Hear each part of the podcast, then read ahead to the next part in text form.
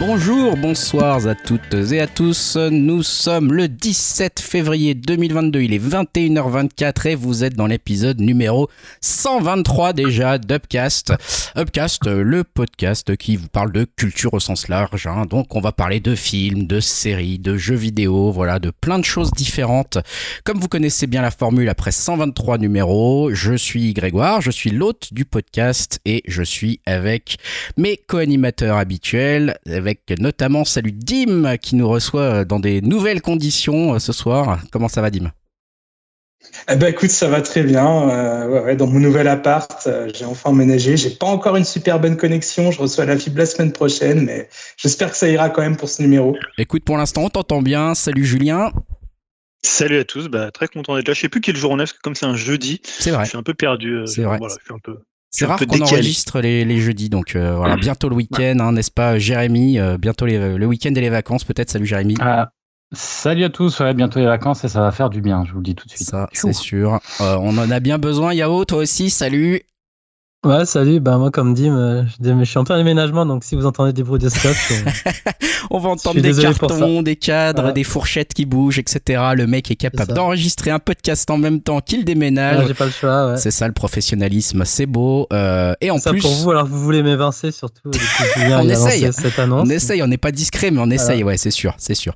Euh, mais bon, voilà, on le fait pas discrètement, au moins on assume complètement, hein, bien sûr. Euh, et surtout, bah voilà, vous êtes sur Upcast, venez nous dire un petit coucou sur le Discord si vous voulez. Et comme d'habitude, on est dans un numéro classique dans lequel euh, on va parler de, musique notamment, mais avant cela, d'une œuvre, euh, comme d'habitude, euh, œuvre divertissement, la partie divertissement, une œuvre qu'on avait tous été voir, et on va se lancer dans la partie divertissement. Bientôt je serai chanteur, des vivront mes cœurs,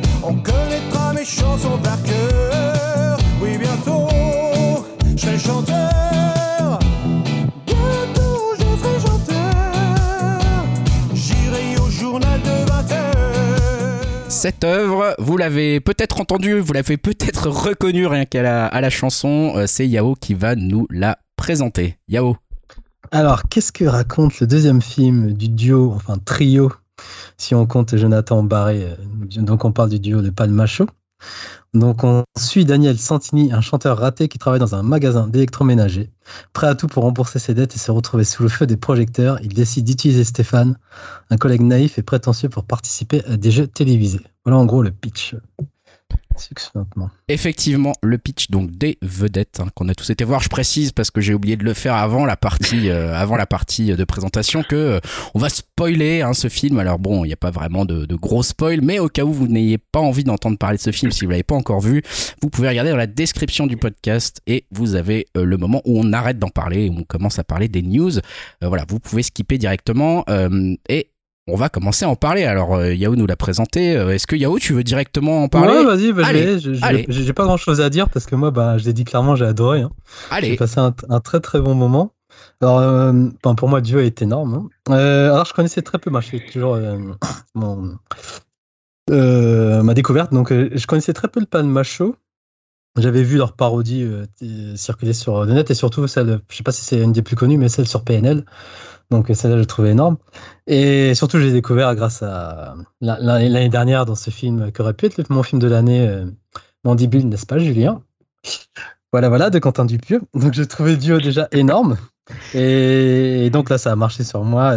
Bah, je pense qu'on va en parler surtout de la musique qu'on a entendue. Pour moi, c'est le type de l'année. hein. C'est, la musique de l'année, là, de besoin de chanter, de simplement d'âne. Elle, elle est énorme. Cette, euh, rien que pour ça, ça vaut le coup de voir le film. Avec cette petite chorégraphie, on en a parlé avec Jérémy, de coups de pied avec les Santiago et de petits mouvements de la main, là. C'est, excellent. Et euh, donc, ouais, euh, non, j'ai trouvé tout, tout, tout, bien, tout, bien dans ce film. Le rythme est très bien. euh, ça, ça ralentit jamais. euh, le duo a une pure complicité ça me fait penser un peu à une vibe de sorte des inconnus, des références des années 80 justement avec le juste prix. et Ça m'a bien fait rigoler. Ça, puis ça tape sur la télé-réalité. Après, c'est facile comme gag et tout, mais je trouve que ça, ça tombe juste. Y a des petits, des scènes toutes cons. Quand il donne des coups de boule, je trouve ça efficace. Euh, Des coups de la Harley quand il devient célèbre et qu'il monte dessus, il dit non, je gère. Il, il, a- va se péter la gueule, j'étais mort de rire.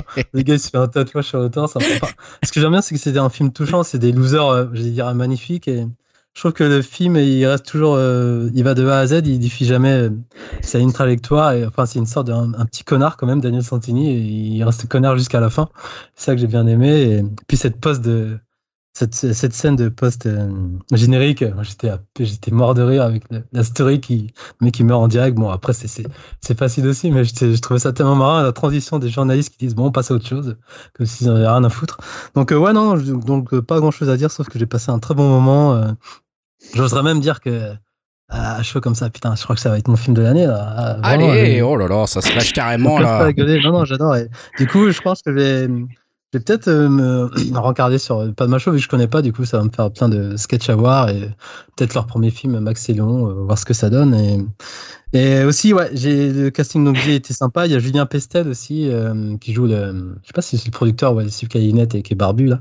Et ce qui est, marrant avec cet acteur, c'est que je savais pas, mais je sais pas si vous connaissez Crustel, qui était euh, un, un, ouais, un compte sur YouTube et Insta, il parodiait des films en refaisant le doublage et en fait il, fait partie, il faisait partie de, de ce duo et pendant le confinement il m'a bien fait marrer, bien fait passer le temps donc euh, c'était plaisant de le revoir et puis j'ai un pote aussi qui joue dans le film, c'était une surprise de le découvrir comme ça. Ah, Ouais, super. c'était c'est euh, c'était- c'est Adrien Méniel, tu sais, le leader vocal euh, du groupe là. Ah oui, ok, Ouais, d'accord. Donc ouais, c'était marrant de le voir de- dans ce casting. Donc bref, j'ai adoré et voir un Bradley Cooper euh, qui fait qui chante comme ça, qui fait des chorégraphies de ouf, Bradley Cooper français.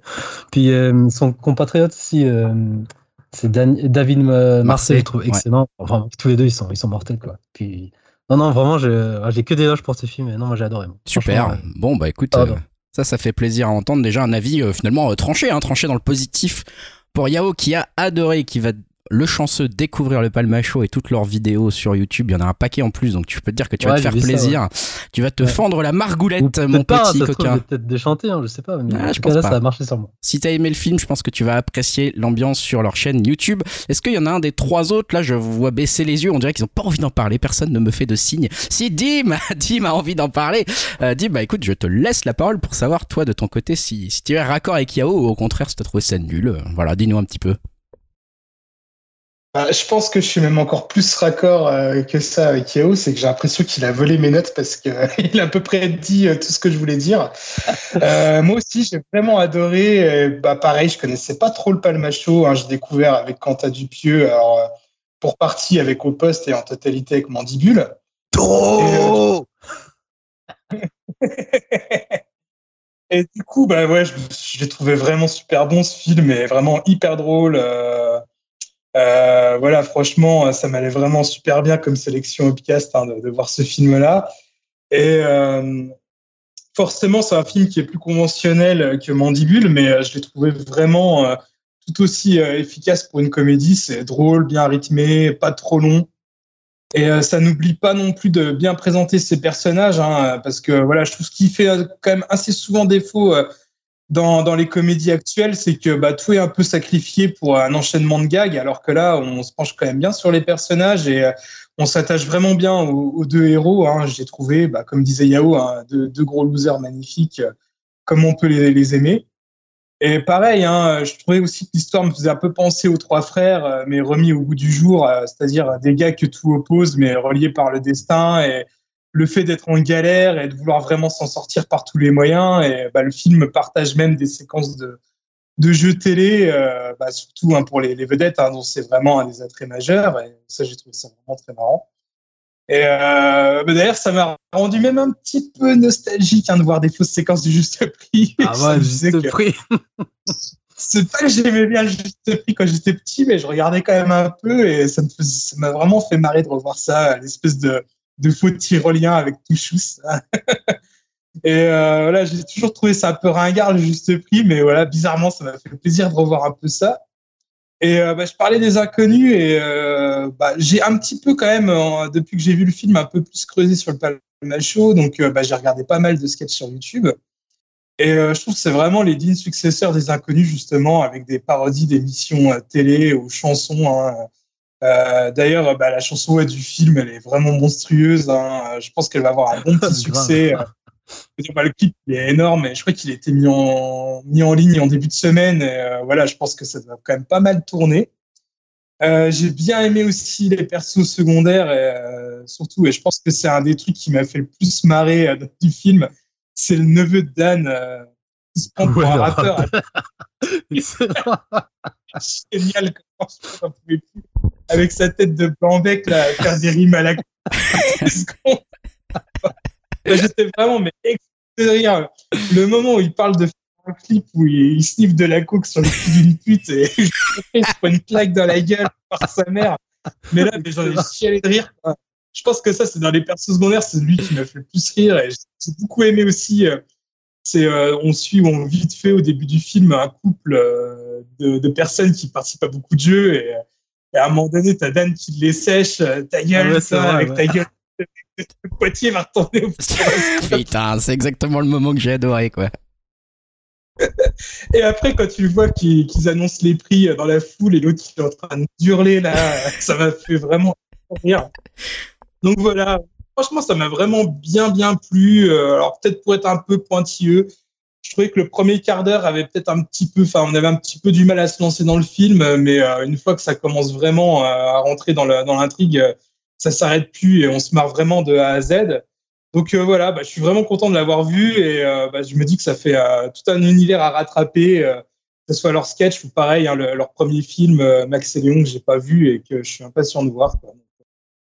Voilà, franchement, une bonne surprise et une bonne découverte. Bon, super. Bah écoute, euh, deux avis euh, plutôt franchement, franchement très positifs même. Avec, euh, avec celui d'Yao et maintenant celui de Dimitri. Euh, Jérémy, est-ce que ça, ça continue avec toi, ces, ces avis positifs?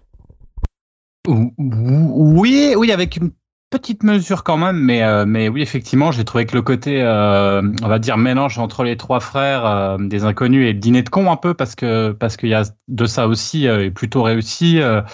en plus, c'est ce qu'il disait dit, mais je suis d'accord, on évite l'écueil de l'enchaînement de sketch qui aurait pu quand même. Enfin, ça, ça arrive souvent quand on a des comiques, surtout qui viennent de, de, l'humour direct et de l'humour rapide avec des petites scénettes on a tendance des fois à tomber là-dedans et j'ai trouvé qu'il n'y avait pas trop ça, que le film il était plutôt bien rythmé, qu'il n'y avait pas de ventre, de flottement et de ventre mou, euh, ce qui est quand même assez récurrent dans ce genre de film où c'est très drôle au début, très drôle à la fin, mais au milieu on s'emmerde un peu. Donc du coup ils ont réussi à tenir ça Euh, et comme comme comme euh, l'ont dit les autres, hein, l'aspect inconnu, un peu nul, les années 90. Euh, ça fonctionne bien et c'est vrai que c'est les dignes héritiers et, et effectivement le enfin franchement le clip et la- le, le morceau de, de tout simplement Dan là avec euh, ça m'a rappelé le, franchement l'album Gang euh, de, que Goldman avait fait pour Johnny en 86 quoi. Mais on est, on est parce que parce que je pense qu'ils ont été jusque là quoi. C'est exactement ça quoi. Ah, c'est l'album Gang de pointillé. 86 quoi. Avec le clip qui va bien, le coup de pied euh, bien beau. Ça, ça, ça, franchement très très drôle. Et là franchement le Palmacho ils ont vraiment l'art du pastiche parce que c'est ce qu'on pourrait prendre aussi euh, à l'heure actuelle, c'est que le film, je trouve qu'il est mais alors moi ça me plaît, c'est un défaut en même c'est c'est une qualité et en même temps un défaut on va dire, c'est que euh, c'est vraiment un film de pastiche. euh, pastiche d'une époque, hein, puisque le film est presque suranné, parce que je vais Ouais, vous ouais. dire, des jeunes qui regardent euh, le juste prix euh, euh, et, et euh, je sais plus ce qu'il y a d'autres comme jeu euh, facile à chanter, ouais c'est ça. Euh, je pense que les gens, les jeunes ne connaissent pas parce que ça s'est arrêté dans les années 2000 et je pense que que là donc ça marque, ça nous touche nous, euh, mais est-ce que ça va toucher les plus jeunes? Nous, on a ces références-là, ils n'ont pas forcément. Alors, ils vont rire d'autres choses, mais pas là-dessus.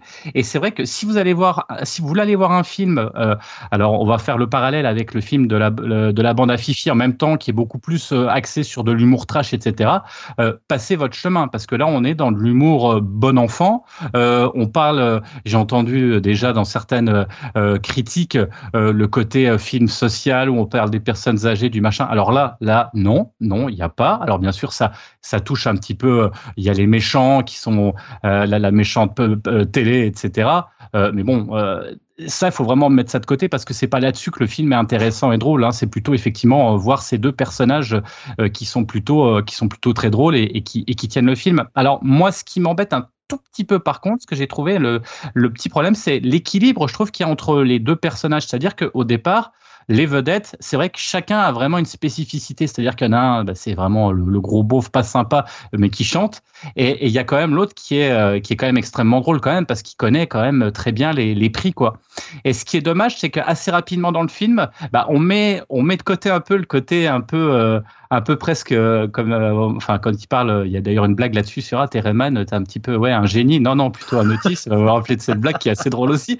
C'est vrai que vite fait, ça devient plutôt la vedette avec, je trouve, Stéphane, du coup, euh, qui, qui, qui, euh, qui s'efface un peu au détriment de, de Daniel et qui est un peu plus mis à l'écart, j'ai trouvé. Et c'est dommage parce que ouais. il y aurait pu avoir des moments avec lui, avec ses, parce que franchement, il a un potentiel comique et un potentiel de d'aller dans des émissions de télé. Et, et, et ça, j'ai trouvé ça un petit peu dommage. Tout se concentre après sur sur la vedette, quoi. Et voilà. Et deuxième chose, moi, qui m'a un tout petit peu déçu, euh, c'est encore une fois, c'est dommage.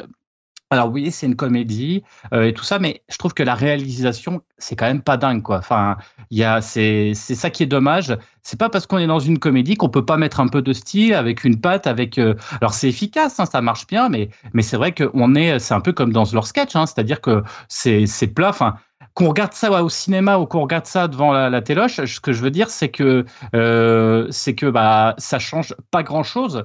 Et, euh, c'est juste ça qui est un petit peu dommage. On parlait de Mandibule, Mandibule euh, avec les mêmes acteurs. Alors bien sûr, c'est un peu plus barré, un peu plus buesque, mais il y avait, avait qu'on aime ou qu'on n'aime pas, il y avait un style, il y a une patte, il y a une reconnaissance. Là, on est quand même dans quelque chose qui est euh, très basique. Euh, qui fait presque téléfilm euh, parce que bah il y a, rien de spécifique, il y a rien de particulier. En tout cas, moi je trouve que c'est une bonne comédie française qui est populaire avec le bon sens du terme et pas franchouillarde, hein, qui est le haut du panier hein, dans cette catégorie, je trouve. Euh, alors pour les fans d'humour trash ou d'humour noir, on n'est pas du tout là-dedans. On est plus vers quelque chose euh, qui porte à la nostalgie d'une époque révolue hein, qu'on aimait hein, et qui, qui, transcende, je trouve, le pastiche parce qu'il est très très bien fait. Euh, alors après, peut-être que c'est peut-être un film qui va encore plus s'apprécier le dimanche soir euh, en famille à regarder ça, peut-être que d'aller au cinéma le voir. Maintenant, après, ça reste quand même un, bon moment, j'ai trouvé quelque chose de très sympa. Yao, ouais. Ah ouais, en- par, par rapport aux comédies, tu disais de Réal, je te conseille Le Monde est à toi. Je sais pas si tu l'as vu de euh, Romain Gavras. Je pense que ça devrait bien te plaire. Il date de Ah, non, j'ai 2018. pas Il y a. Vincent. Cassel et Karim Leclou. Et Avec bah, tu vois qu'il a ouais. sa patte, de, sa patte de Réal dedans quand même. Donc euh, pareil, c'est bien barré. En plus, c'est du PNL dedans. Donc, euh, Avec plaisir. Bah, je, je vais noter, je vais regarder, effectivement. Très bien, bon bah merci, euh, merci Jérémy pour cet avis quand même globalement aussi euh, positif. hein, on l'entend euh, également. Julien, est-ce que est-ce que tu vas gâcher l'ambiance ce soir Est-ce que tu vas nous dire bah moi j'ai trouvé ça nul? Ouais, alors, je vais, ouais, je me sens un peu tout seul hein, parce que moi j'ai trouvé ça assez catastrophique.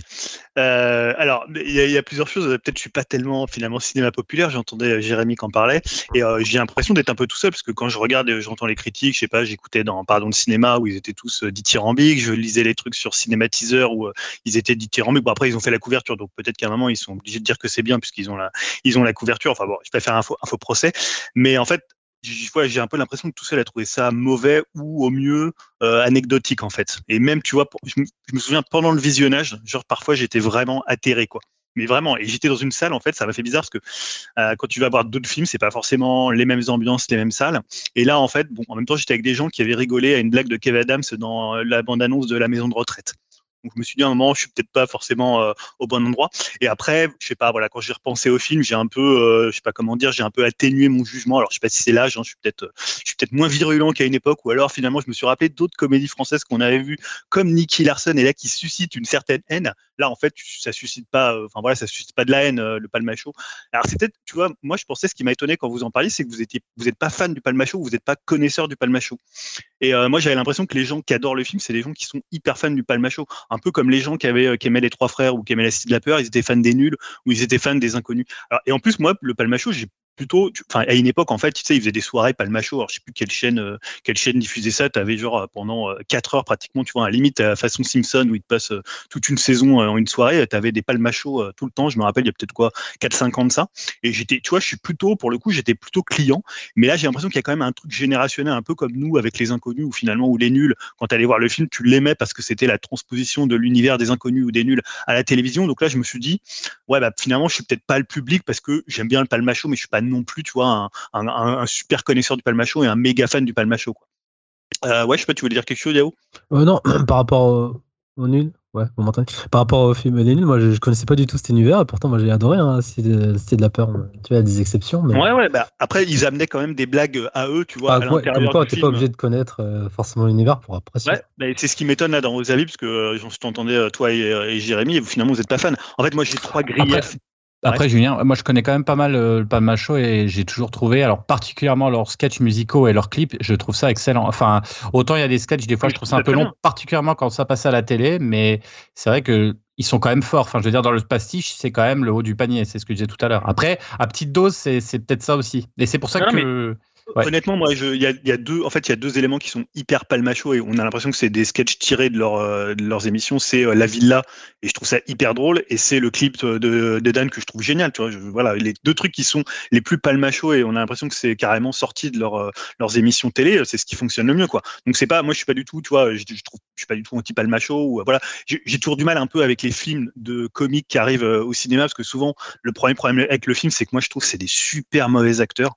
Et honnêtement, déjà dans Mandibule, je trouve qu'ils flinguent Mandibule parce que ils ont aucune finesse. Tu vois, une semaine avant, j'ai vu le film de Sean Baker, euh, Red Rocket, avec euh, Simon euh, Simon Knox, qui est donc un acteur, lui, qui vient du porno, donc qui vient d'un milieu totalement différent du cinéma traditionnel, et qui joue un mec que pour lequel tu as à la fois de l'empathie et tu as une détestation. Un peu comme tu peux avoir là pour Dan, où c'est un espèce de gros beauf, et en même temps, il est attachant. Et il y a, un, je sais pas, tu as une à un moment donné, ils font pas le même métier, quoi. Tu vois, je veux dire, là, ils, ils amènent rien. Et en plus, comme le film, il vient vers une satire un peu sociale, il vient quelque chose où il va. C'est pas un film à gag, en fait. C'est pas un film à sketch où, euh, tu vois, où t'as vraiment euh, des gags vraiment avec des, répliques. C'est construit quand même. C'est un film assez construit, plutôt sur euh, la longueur au niveau de l'humour. Et en fait, comme ils amènent rien en tant que, en tant qu'acteur, tu vois, il y, a jamais de profondeur, il y a jamais quelque chose qui va te susciter une émotion où tu vas te dire, ah ouais, là, le, et tu vois, et dans Mandibule, c'était le problème. À part jouer des gros beaufs un peu bas du front, tu vois, ils sortent jamais de leur registre. Et c'est un peu le problème des comiques euh, quand ils viennent au cinéma en France. Tu vois un Jonathan Cohen, bah, ok, on lui dit fait du Jonathan Cohen. Tu vois, des, enfin, tu vois, je sais pas, euh, il peut y en avoir d'autres. Tu vois, à la limite, je trouve que euh, c'est un film qui est euh, pas meilleur que Fatal. Pas si vous vous rappelez de Fatal de, euh, voilà, où finalement. Oh, t'es dur, là. Non, mais le, honnêtement, Fatal, le génie de Fatal, c'était que les parodies de chansons, elles étaient mortelles. Parce que Michael Youn, il savait faire des parodies de chansons. Après, en termes de réalisation, en termes de jeu d'acteur, bah, c'était à chier, quoi. Parce que, évidemment, euh, c'est pas un acteur, quoi. Et la deuxième truc, bah, t'en parlais un petit peu, euh, Jérémy, c'est la réalisation. Honnêtement, c'est un direct ou Amazon, le truc. Je veux dire, on a, il y a des Green Knight qui sont pas sortis au cinéma. Il y a des, euh, j'ai vu le, comment le, le, film de Pablo Larrain sur, euh, sur Diana Spencer. Putain, le film, il est, genre, c'est magnifique. Et ça sort pas au ciné. Et tu vois, alors, ok, moi, je pense que tout devrait sortir au ciné. Mais dans cette période actuelle, tu te dis, mais ok, c'est un truc direct ou Amazon façon forte, quoi. Le film qui est sorti sur Amazon, et voilà, je pense que c'était peut-être plus sa place là. Là, on dirait vraiment de la télévision, quoi. Alors, je sais pas, j'entendais, ils disaient, ah oui, mais ils utilisent vraiment la, façon de filmer la télévision. J'entendais en parlant de cinéma, c'est vraiment très différent quand ils filment le juste prix. Ben non, et quand ils filment le début, euh, on dirait vraiment du palmacho télévisuel. Je sais pas, pour moi, il n'y a rien qui ressort. Euh, tu vois, et, même dans le côté un peu satire sociale, comédie sociale qui viennent chercher. J'ai même trouvé qu'un film que j'aime pas trop, comme Effacer l'historique de, euh, de Carven et des épines, il y avait beaucoup plus de style. Tu vois, tu sens, après, tu peux, c'est ce que tu disais tout à l'heure sur Mandibule. Tu vois, Mandibule, c'est un film que j'aime pas, mais honnêtement, voilà, je trouve que Quentin Dupieux, bah, c'est un excellent réalisateur. Il a un univers, il a un point de vue. Là, il y en a jamais, tu vois. C'est comme tu disais, c'est hyper plat en, en termes de réalisation. Et tu vois, même le côté satire de la de la télé-réalité, c'est hyper gentil quand même, c'est euh, des portes ouvertes quoi. Tu vois, là c'était, moi je lisais des trucs, c'était oh, c'est grinçant, t'avais l'impression que le truc c'était Truman Show. Hein. À un moment, je me dis ils vont ils vont me sortir un truc. Euh, et tu vois, même en France, on a fait des films sur l'univers de la télévision. Je pense à Masque, je crois que c'est un film de Chabrol avec euh, Philippe Noiret, qui est un excellent film sur euh, une sorte de Michel Drucker comme ça, qui est euh, complètement en fait euh, une sorte d'enculé euh, hors, antenne et un mec hyper cynique, où tout le monde il est beau, tout le monde il est gentil de Jean-Yann sur le, monde de la radio. Ouais, je trouve qu'il y a des films en France qui ont été faits en France qui sont bien plus intéressants que ok les méchants producteurs, les mecs qui se foutent de la gueule de les beaufs. Enfin, tu vois, des beaufs, on l'a vu un peu 50 fois. Tu vois, il y a rien qui, qui ressort où tu te dirais ouais voilà il y a. Enfin, la critique elle est hyper facile sur la critique de la télévision de la télé-réalité. Tu vois évidemment quand ils font la villa, je sais plus comment elle s'appelle la villa là euh, la villa des espèces de gros beaufs là voilà tu te dis bon ok mais tu, tu pourrais le voir c'est un sketch des inconnus quoi. Tu vois donc à chaque fois je trouve qu'en termes de cinéma il y a jamais rien quoi. C'est à dire que voilà à la fois en termes de d'humour et de rythme ça fonctionne pas tellement. Alors après évidemment tout ce qui est un peu euh, truc palmacho ça fonctionne mais euh, le reste en tant que cinéma moi je trouve que c'est un film hyper faible Bah oui, pour compléter ce que tu disais, c'est vrai qu'en plus que la, critique de la télé, comme on la voit là, c'est ce que je disais un petit peu tout à l'heure, c'est que, enfin, la télé comme il la voit là, elle n'existe plus puisque la télé est quasiment morte. Et la télé essaye plutôt de survivre. Et là, on fait une critique des méchants producteurs, des machins, mais enfin, ce monde-là, oui, ça n'existe plus. Et c'est vrai que du coup, c'est, ça fait, enfin. C'est peut-être pour ça où à un moment la limite est là, c'est-à-dire que c'est pas une critique euh, véritable actuelle de, des médias parce que les médias qui présentent n'existent plus. C'est révolu depuis au moins deux, deux, décennies, quoi. Et, et donc euh, c'est là où je me suis dit bah peut-être que faut peut-être pas les critiquer là-dessus parce que on est plutôt dans de la nostalgie et de l'humour pour euh, euh, prendre ce contexte-là pour faire rire, mais pas pareil. il Y a, on pourrait dire il y a une critique, euh, une critique de, des maisons de retraite, enfin de ce qu'on de ce qu'on fait aux personnes âgées, etc. Mais c'est même pas l'es- les- les- l'esquisse de ça, c'est-à-dire qu'il y y a rien. Euh, et, on pourrait se dire, oui, à chaque fois, ils vont, ils vont critiquer un truc ou un truc, mais non, c'est juste, ils le mettent dans le contexte et ils en rient. Mais il faut vraiment pas prendre ça pour effectivement euh, l'once d'une partie sociale, quoi. Dim, excuse-moi, je prends un peu de temps. Non, pas du tout. Bah, moi, justement, j'ai trouvé que ça m'a pas choqué de revoir des émissions comme Le Juste Prix ou des choses comme ça, des trucs qui n'existent plus à l'heure actuelle dans un film comme celui-ci, parce que je trouve qu'il y a un petit côté intemporel où euh, tu as tout qui est mélangé, on va dire, la période actuelle, mais en même temps, euh, lui, il est habillé un peu comme un ringard, il a une vieille bagnole. euh, il y a des choses qui font un peu, euh, on va dire, un peu kitsch, un peu ancienne comme à l'époque, et euh, des choses qui sont euh, on va dire, euh, plus moderne. Je trouve qu'on a un peu du mal à dater le film. Donc, du coup, je n'ai pas trouvé ça trop, trop gênant, trop flagrant. Quoi. Donc, et je trouvais que ça se mélangeait plutôt bien avec l'univers du film. Mais bon. Moi, ça m'a rappelé un autre film, alors que j'aime pas beaucoup non plus, mais pour le coup, qui fonctionne un petit peu mieux euh, sur la façon dont les acteurs sont utilisés dans le film, c'est Le Grand Bain. Il y a ce côté finalement euh, où tu es dans une comédie euh, à la fois sociale et où on va chercher quelque. Enfin, tu vois, c'est un peu l'école. bon, Le Grand Bain, c'était un peu l'école Full Monty, hein, finalement, de faire un truc social, un truc et un truc drôle à la fois. Là, ils essaient de le faire.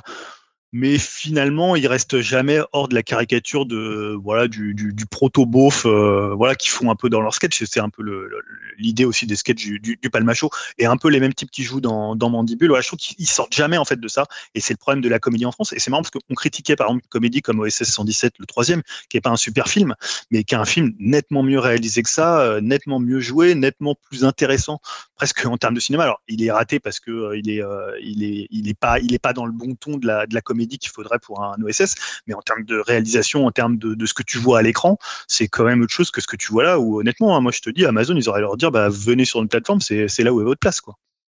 Peut-être que bah, voilà après, euh, moi je, je fais pas non plus de, de distinction entre euh, les cinémas. Hein, c'est pas pour dire ça, faut pas que ça sorte au cinéma. C'est plus par rapport à la période actuelle, quoi. Ouais, ça veut pas dire que c'est pas forcément non plus mauvais ce qui sort sur Amazon. Euh, on pourrait croire que Non, tu, non, en dis- plus, tu dis, non, mais voilà. tu dis voilà. Non, non, mais oui. Mais c'est sûr Je- que je je pense que ce que tu veux dire, enfin si je comprends bien euh, ce que tu dis, c'est plutôt l'intention de cinéma qui n'est pas existante dans ce film et qui fait qu'on pourrait le retrouver sur une plateforme euh, peut-être plus facilement si, si je comprends bien euh, ce que tu disais, Julien. Donc un avis un peu Oui, plus mesuré. Ouais, juste pour, euh, pour m'exprimer sur ça, Ouais. c'est voilà, je, je vais pas non plus faire. Il y a des très grands films qui sortent sur des plateformes et aujourd'hui, voilà, on n'est plus dans une euh, dichotomie entre le direct tout vidéo. C'est juste pour faire un bon mot de dire que ça pourrait être un direct tout Amazon. Mais après, aujourd'hui, tu as des grands films qui sortent direct sur des plateformes et qui sont produits pour ces plateformes-là. On le voit avec Netflix, on le voit même avec Amazon et des mauvais films qui sortent au cinéma. Il n'y a pas une grandeur du cinéma par rapport à la grandeur de la télévision. C'est pas non plus ça que je voulais, Ouais. je voulais dire. Très bien, non mais je pense que c'est assez clair. Euh, Bah écoutez, venez nous dire euh, sur euh, sur le Discord vous ce que vous en avez pensé. Vous avez compris qu'on est euh, bon, on va dire euh, quand même assez positif hein, globalement avec euh, avec voilà une petite mesure hein, de la part de, de Julien qui. Toi, tu, tu l'as vu ou Ouais, je l'ai vu, je l'ai vu. euh, bah moi je suis un peu, euh, je suis un peu plus positif que toi, mais j'ai les mêmes reproches à faire. euh, euh, C'est-à-dire que je trouvais que c'était un film efficace et, et bien, et on sent qu'effectivement le Palmacho euh, maîtrise bien la, la parodie, etc. Euh, moi, je les trouve meilleurs en, en sketch en fait. hein. Je, je trouve que c'est vraiment un duo qui fonctionne bien en sketch sur la petite durée. Alors oui, le film est pas embêtant, oui, il y a pas de ventre mou, etc. Je suis assez d'accord avec Jérémy, mais nonobstant, euh, il y a quand même quelque chose qui moi m'a gêné dans le film. J'ai du mal à dire quoi exactement. C'était pas un problème d'enchaînement, mais effectivement, il y a des parties, des courtes parties, euh, voilà, le, la, vidéo, etc., euh, le, le, clip, euh, qui pour moi fonctionnent beaucoup plus et sont vraiment presque des mini sketchs de une ou deux minutes qui pourraient en fait être très très bons sur leur plateforme YouTube. Euh, et qui en fait pourrait se- se- s'arrêter là. Et euh, le- le- l'intégralité du film en fait qui essaye de suivre et de donner une cohérence en donnant euh, une suite à tous ces à tous ces gags euh, elle, elle est elle est là mais euh, est-ce qu'elle est nécessaire? Je sais pas. Je, je trouve que c'est peut-être plus intéressant finalement qu'ils ils auraient peut-être dû garder ça en sketch et en faire plein euh, sur YouTube et ça j'aurais peut-être plus apprécié parce que effectivement moi j'ai le même problème que pour le coup euh, Jérémy et Julien c'est-à-dire qu'en termes de, cinéma euh, je vois pas trop ce qu'il apporte ce film c'est quand même très très plat euh, même en termes de- de- d'éclairage je pensais à ça euh, c'est quand même assez assez affreux en termes d'image Euh, ce qui est drôle, c'est d'ailleurs que le clip euh, qui est censé être complètement raté du, du clip justement de la chanson principale, en termes de, de réalisation, finalement, est assez proche du film. Quoi. C'est, on n'est pas, il y a, y a des erreurs techniques en plus pour faire rigoler. Mais en termes de lumière, de trucs comme ça, on n'est pas sur quelque chose de très loin, alors qu'on est censé être dans un parodie de quelque chose de mauvais. Ben en fait, euh, on est euh, dans un truc assez proche de ce que le film nous donne en termes de, réalisation. Donc la réalisation, elle est quand même très très plate, ça c'est un peu dommage, Euh, parce qu'il y a un petit problème de rythme du coup qui vient s'installer dans certaines vannes, dans certains trucs, parce que bah voilà entre le fait qu'il soit très bon pour les sketchs et la réalisation qui est pas très dynamique, qui est pas très inspirée, il y a quand même un petit problème de rythme, j'ai trouvé. Voilà, après, c'est vrai que quand euh, il y a certains sketchs qui arrivent et que, voilà, bah, tu vois, naturellement, je, je parle de sketch, euh, voilà, comme Dim le disait, euh, ouais, toi, retourne au futuroscope, ou le, le neveu qui rappe, ou les trucs comme ça, moi, ça m'a fait rire. Je trouve ça très efficace, je trouve qu'ils sont bons là-dedans, je trouve que c'est bien joué de leur part, euh, donc j'ai trouvé ça plutôt globalement bien. Je, je suis content de l'avoir vu, j'en suis ressorti en me disant, euh, c'était cool, c'était marrant. Euh, Est-ce que c'était un bon film? Hmm, Je sais pas euh, si, voilà, si on est en termes de film, bof. Euh, si on est en, en termes de petits trucs un peu qu'on pourrait découper et regarder sur YouTube euh, sans vraiment faire gaffe à ce qui se passe dans l'intrigue, c'est peut-être mieux. Euh, ça m'a gêné aussi un petit peu le côté euh, caricatural, euh, justement, du, du côté, ah, c'est un peu, en fait, voilà, encore les gens, on va dire, de la province contre les bobos parisiens, tu vois, le côté de producteur bobo qui veut pas les écouter. Enfin, je trouve que le méchant, les méchants sont vraiment, enfin, il y a un côté, autant les personnages principaux, les deux principaux sont bien travaillés, ils ont une petite histoire, ils sont, ils sont touchants. Autant ils ont pas mis la- le, le même degré de, de travail dans l'écriture des autres personnages, j'ai trouvé. Euh, Ah, la sœur, euh, voilà, ouais. Vous écrite la sœur. La- la- que ça soit la sœur, que ça soit justement entre guillemets le producteur qui est vraiment le méchant typique. Ah, ah, je suis parisien, je me, je me moque de vous. euh, et voilà, et en fait, on Ouais. on n'en saura rien de plus. Euh, je sais pas, c'est un peu un peu dommage. Ouais, ouais, voilà, le présentateur. euh, tu vois forcément que ça allait être un gros connard hors caméra. Enfin, tu vois, c'est évident qu'ils allaient pas écrire un truc autrement. Et je trouve ça un peu facile pour le coup et un peu dommage parce qu'il y aurait peut-être eu un peu plus à faire là-dessus si si s'ils avaient voulu.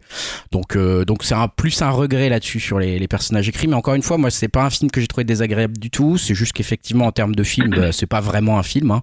Euh, et que je présuppose quand même que la plupart des choses qui m'ont fait vraiment rire auraient été limite plus efficaces en fait en forme de sketch découpé euh, sur YouTube. Euh, je trouve qu'ils ont vraiment du mal là pour le coup à passer l'étape de on sort du sketch et on va vers le film. Euh, bah voilà, le film en tant que tel, bof. Les sketchs à l'intérieur du film, bien. Voilà, c'est un peu ça mon, mon avis. Yao, tu voulais rajouter un truc? Ouais, non, juste sur le côté. ouais, Après, je te rejoins euh, sur les critiques, mais sur le côté bobo, moi, j'ai pas du tout vu comme ça. euh, J'ai pas pensé que Ouais. c'était un bobo parisien, surtout parisien, en fait, le côté parisien. Après, ouais, forcément, producteur, c'est facile et présentateur qui est un connard, mais bon, c'est euh, pas loin de la réalité, on va dire aussi, faut pas se leurrer. Mais euh, après, non, moi, j'ai pas du, je les ai pas du tout vus comme des parisiens, comme tu dis, j'ai juste vu Ouais. comme des connards mais je de producteurs, mais euh, après, oui, bah, après, je comprends, mais Ouais. pour le coup, je trouve que c'était pas du tout appuyé, tu vois. Ouais, ouais, Parce c'est- sait même pas trop où ça se passe. euh, Je dis parisien, mais tu vois ce que je voulais dire, c'est je je vraiment caricatural, quoi. Enfin, il y a un peu trop caricatural. Et autant ils sont pas trop caricaturaux sur eux-mêmes, sur leurs personnages, parce qu'ils ont des petites aspérités qui sont intéressantes. Autant euh, sur le, le reste des personnages, euh, ça, ça va un peu après, trop vite dans la caricature. La télé-réalité, c'est pareil, c'est facile et tout. Mais Voilà, c'est mais- c'est la blague un peu facile de dire ah bah on arrive dans la maison de la télé-réalité, les mecs sont cons. Après ça m'a fait rire. Voilà, encore une fois le sketch il marche. Euh, après est-ce que ça veut dire qu'il faut aller vers ce sketch-là? Je sais pas. Euh, moi je suis pas comique, hein, mais j'ai trouvé que du coup c'était facile, ça a marché.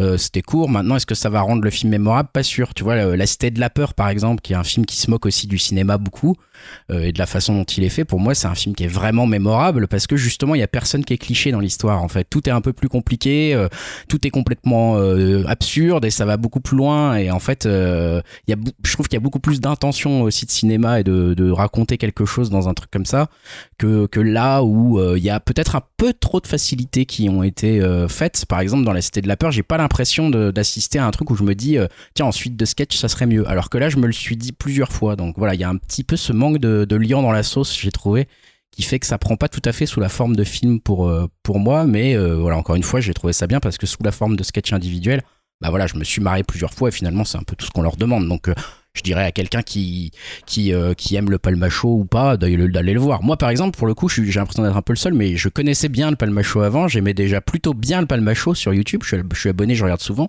Euh, et pour le coup, justement, je préfère leur chaîne YouTube à ce que j'ai vu au cinéma là. Donc voilà, pour le, ça c'est le petit warning pour ceux qui sont un petit peu comme moi s'ils connaissent déjà le, palmacho. Yao. Ouais, du coup, je rejoignais, je crois que Jérémy t'avait dit, vu que ça ressemblait beaucoup aux Trois Frères, et je pense que c'est un film de son époque. euh, par exemple, Les Trois Frères, je sais que moi, j'avais raté à l'époque, et là, j'ai revu genre 20 piges après, et je trouvais ça euh, bof, quoi. Pourtant, je suis un méga fan des Inconnus, mais ça s'inscrit dans une époque, et je pense que ça va être pareil pour celui-là, d'ici une dizaine d'années, euh, je pense que ça va très vite euh, être très vieillot. Et après, je sais pas pour les nuls, est-ce que La Cité de la Peur, j'ai pas revu, ça a pas pris un coup aussi? Parce Bah, moi, je trouve pas trop. euh, Je mais- trouve que les, je trouve que les sketchs sont toujours aussi bons, mais ça, c'est mon Parce que tu vois, les, inconnus, pour le coup, euh, c'est vraiment. c'est chaud à regarder. Si t'as pas connu à l'époque Mm. le film, revoir Après, les, maintenant. les nuls, c'est quand même, euh, c'est quand même pas le même, la même, le même humour. On est plus humour anglais. Il y a plus un, c'est moins, pop- Ouais. beaucoup moins populaire, beaucoup moins populaire, quoi. Donc, on peut pas comparer trop les deux, je trouve. hein. Non, mais je parlais en termes de filmique et de Mais, film. mais euh, justement, par- en donc euh, du coup, quand tu mets euh, les nuls, comme il y a un univers, Ah, un, pardon, oui, un les style nuls particulier, inconnus, quoi, oui. forcément, ça prend, ça, ça. C'est comme un peu les Monty Python. Tu peux d'abord regarder, c'est toujours aussi drôle. Enfin, moi, je trouve. Euh, mais par contre, il y en a qui vont détester, il y en a qui vont adorer. Il y en a, je connais des gens, les nuls, ils ont, ils trouvent, enfin, ils disent euh, c'est nul justement, quoi. Mais alors que les inconnus, c'est beaucoup plus populaire. Ouais, C'est un que- côté c'est ce plus consensuel. Ouais, ouais, c'est Et vrai. après, voilà, et c'est ça la différence. Et quelque chose de plus consensuel bah, vieillit moins bien parce que ça touche Ouais, plein ça de monde et donc même. parce que c'est ancré dans, dans, une, dans une époque. T'as as complètement raison, Yao, là-dessus. hein. Dim aussi, euh, lève la main. Ouais, non, c'était juste pour dire que La Cité de la Peur, je l'ai revu il y a très très peu de temps. Et ouais, je vous confirme que ça a vraiment pas vieilli.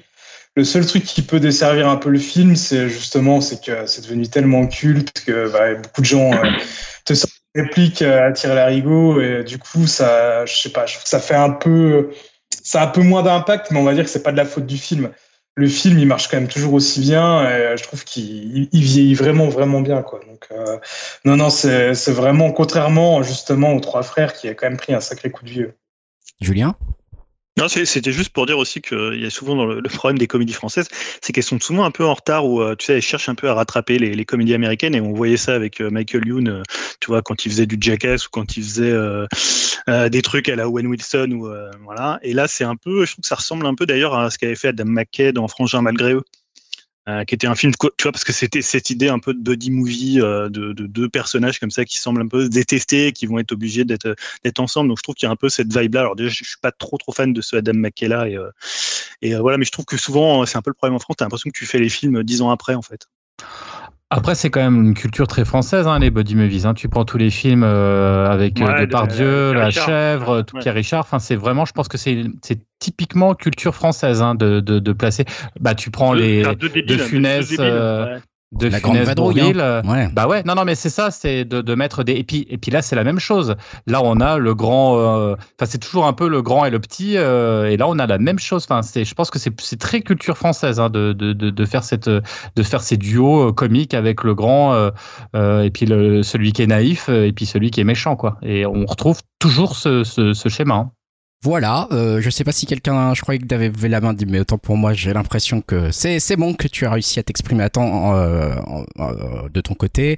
Bah, on va vous laisser hein, avec ces avis différents, variés et dans lesquels, voilà, vous pourrez vous-même, j'ai envie de dire, vous faire votre avis en allant le voir. hein. c'est encore au cinéma, ça, ça vient à peine de sortir, donc allez-y. Nous, on va arrêter de spoiler sur ce film et on va passer aux news. Dans les news, Julien, c'est toi qui commence. Tu parles de jeux vidéo.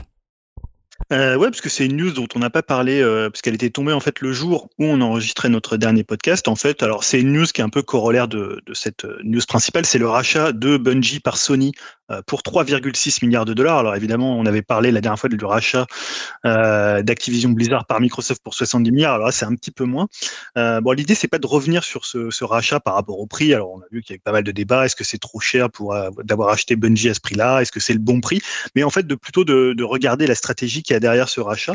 Et en fait, il y a eu une autre annonce qui m'a plus intéressé finalement que ce rachat, c'est celle que Sony a faite en, même temps que ses résultats trimestriels. C'est euh, cette idée de lancer avant 2026 10 jeux services, même plus de 10 jeux services, ils sont liés. Alors les jeux services, c'est les fameux euh, GAS, hein, les Game as a Service. Euh, C'est-à-dire, alors pour ceux qui connaîtraient pas, hein, je pense que les gens qui nous écoutent voient à peu près ce que c'est, mais c'est en fait en gros des jeux qui sont souvent en ligne, souvent multijoueurs, qui proposent continuellement des mises à jour de contenu euh, pour garder captifs les joueurs. Alors évidemment. Hein. Comme ils ont racheté Bungie, on pense à Destiny, hein, qui, est, euh, qui est un jeu de Bungie, qui est un jeu service, qui pour le coup marche très bien, qui est peut-être d'ailleurs un peu dans la presse jeux vidéo, on en parle beaucoup moins, mais c'est un jeu qui a vraiment euh, énormément de, joueurs euh, qui, jouent régulièrement et qui génèrent donc beaucoup de, de chiffre d'affaires. Et aujourd'hui, en fait, bah, les, games as a service, c'est vraiment la poule aux odeurs du jeu vidéo et même l'Eldorado hein, pour tous ceux qui, qui essayent de, s'y lancer. Voilà, avec cette idée un peu bah, au bout du chemin d'avoir un succès comme Fortnite ou comme GTA Online, finalement des jeux qui sont des cash machines et qui sont comme ça renouvelés euh, constamment avec soit bah, des systèmes d'abonnement, ça peut être des systèmes de microtransactions ou des DLC. hein. On voit que même euh, finalement il y a des, des gaz qui se cachent un peu partout. On peut voir presque que Mario Kart, c'est finalement presque un, un game à service avec les, les, DLC qui vont venir avec euh, étendu sur deux ans où tu vas payer 25 euros pour avoir six vagues de, DLC. Donc c'est un peu cette même idée. Et évidemment, bah, Sony avec Bungie, ils ont raflé un maître du genre. hein. On sait qu'aujourd'hui, bah, sortir un triple A, voire un quadruple A solo narratif, c'est extrêmement coûteux. Euh, c'est surtout compliqué à faire vivre sur la durée.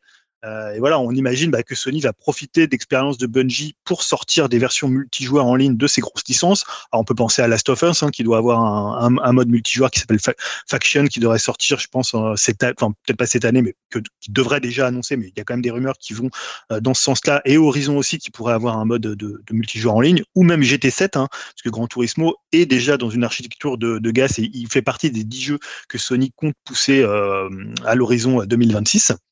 Et bah, c'est corollaire d'une autre news aussi qui m'a intéressé, qui montre cette façon dont les studios, euh, et là principalement des studios japonais, essaient de se ruer vers ce modèle de, de game as a service. C'est Platinum Games, puisque Platinum Games a déclaré via euh, Atsushi Inaba, son PDG, euh, que bah, c'est une stratégie qu'ils envisageaient pour Platinum Games. Alors on les connaît, Platinum Games, évidemment, pour des jeux solo courts et euh, pour le coup assez explosifs, mais Non, qui on connaît pas trop cette boîte. hein. mais disons que c'était plutôt des jeux solo. Alors en plus solo narratif, mais qui dépassaient pas, on va dire, euh, de, enfin du, générique du début, au générique de fin, les 7-8 heures. euh, voilà pour être pour être gentil. Et on va déjà les voir à l'œuvre avec Babylon's Fall, qui vont réaliser pour Square Enix, qui est déjà en fait un jeu, un game as a service. Euh, donc Inaba, donc le président de Platinum Games, le nouveau président, a déclaré que cette nouvelle stratégie est absolument nécessaire hein, dans le sens où bah, c'est presque vital pour le studio et que le projet, donc le projet GG de, de, Camilla, hein, qui va être la, fin de la trilogie qu'il avait entamée euh, comment avec euh, Beautiful Joe et Wonderful 101 bah, pourrait suivre ce chemin du jeu service pensé dans la durée. Alors ça ne veut pas dire qu'ils vont faire que des jeux services, hein, ils ont un jeu, un shoot qui sort là. Et euh, Bayonetta 3 pour Nintendo sera évidemment un jeu euh, principalement, moi, à mon avis, principalement presque exclusivement solo. Mais voilà, je trouve que c'est intéressant de voir bah, comment on peut comprendre et apprécier cette évolution inéluctable qui d'ailleurs fait peur à certains. Je pense que pour des joueurs de notre génération qui sont assez attachés aux jeux solo, enfin, tu vois, je pense qu'ici, il n'y a pas de joueurs de Fortnite, il n'y a pas forcément de joueurs de Destiny. Moi, j'ai joué un petit peu au premier. On n'est pas trop des consommateurs des gammes as a service, euh, voilà, soit des, des jeux gratuits sur lesquels tu achètes des abonnements ou des microtransactions. On est plutôt un peu voilà joueur à l'ancienne. Voilà, je ne sais pas si c'est finalement un risque, si ça présage d'un futur du jeu vidéo euh, euh, un peu différent. On verra avec Platinum Games ce qu'ils vont faire sur euh, déjà le jeu pour Square Enix Babylon Fall. Moi, je pense que ça a des grosses chances d'être un, d'être un bid parce que évidemment, c'est un peu comme à une époque de, des jeux mobiles, c'est-à-dire que tout le monde voulait venir sur mobile et bah, voilà pour avoir une place au soleil, il y a très très peu d'élus, mais il y a beaucoup de, candidats et donc bah faudrait pas non plus que des studios comme Platinum Games qui ont fait leur succès. Bon, je pense que Sony, pour le coup, eux, ils vont continuer à faire d'un côté des jeux euh, narratifs, solo, et en même temps essayer de d'imposer leur licence sur ce marché-là et de voir, euh, voilà, avec des, des modes multijoueurs, ce qu'ils peuvent faire et comment ils peuvent se placer. Donc voilà, je sais pas si c'est quelque chose qui vous inquiète, le, le game as a service. C'est un peu comme la démat, à un moment, c'est un peu le grand méchant loup. euh, voilà. Euh, ouais, Dim, tu voulais, tu voulais dire? Euh, bah déjà, pour dire que euh, moi, contrairement à vous, je suis peut-être quand même un peu plus client de ce type de Ouais. jeu parce que euh, j'ai quand même joué euh, pas mal à Destiny 2. Euh, Destiny 2 qu'ils avaient déjà, euh, enfin ils avaient offert une fois sur euh, sur PlayStation, donc c'est pour ça que j'en avais profité. J'avais fait euh, en facile une vingtaine d'heures dessus. Ça m'avait quand même plutôt bien plu. J'ai un peu plus lâché l'affaire parce que justement, euh, c'est tellement, on va dire. Ça, ça a tellement un bouffetant énorme que voilà, tu t'en, délaisses les jeux solo, mais bon, c'est quand même le, typiquement le genre de jeu que je peux aimer. Euh, je joue aussi par exemple à Dead by Daylight, hein, c'est quand même un très grand jeu pour moi, on va dire que j'y reviens, j'y reviens très souvent. Et t'as dépensé de l'argent sur un... T'as dépensé de l'argent sur Dead by Daylight? Ouais, sur un skin une fois, mais ça, je suis Ah, toujours quand même tenté pour en racheter quand Ouais. même des trucs, tu vois, euh, c'est quand même tellement sympa. Et tu parlais même de Mario Kart tout à l'heure, hein, je serai le premier, hein, le 18 le 18 mars. Moi, j'ai dit après hein. Ah bah voilà. Donc euh, non, je, ouais, je pense que la, la stratégie de Sony est pas mal, quoi. Mais faut, ouais, faut avoir un juste milieu entre les, les jeux solo et les, les jeux, les jeux services comme ça. C'est vrai que c'est quand même des sacrés bouffetants, mais euh, je trouve que c'est quand même plutôt aussi une, une bonne idée pour, euh, ouais, pour garder les joueurs alertes et d'avoir toujours ces multiples mises à jour pour euh, qu'on puisse continuer à y jouer, quoi. Ah, Yao? Ouais, moi je veux dire, Platinum, ils existent depuis, depuis qu'ils ont fait leur euh, Kickstarter et j'attends toujours euh, mes goodies. Hein, depuis ce temps, donc euh, voilà, hein, ils peuvent mourir, ils peuvent crever, je serais content. euh, voilà, rien à foutre des Platinum euh, qui crèvent la gueule verte. Donc voilà. Euh, Là, il faisait, Odyssey des appels, il faisait des appels du pied pour être racheté par Microsoft. Oh putain, c'est ça. Bref. Ouais, Greg?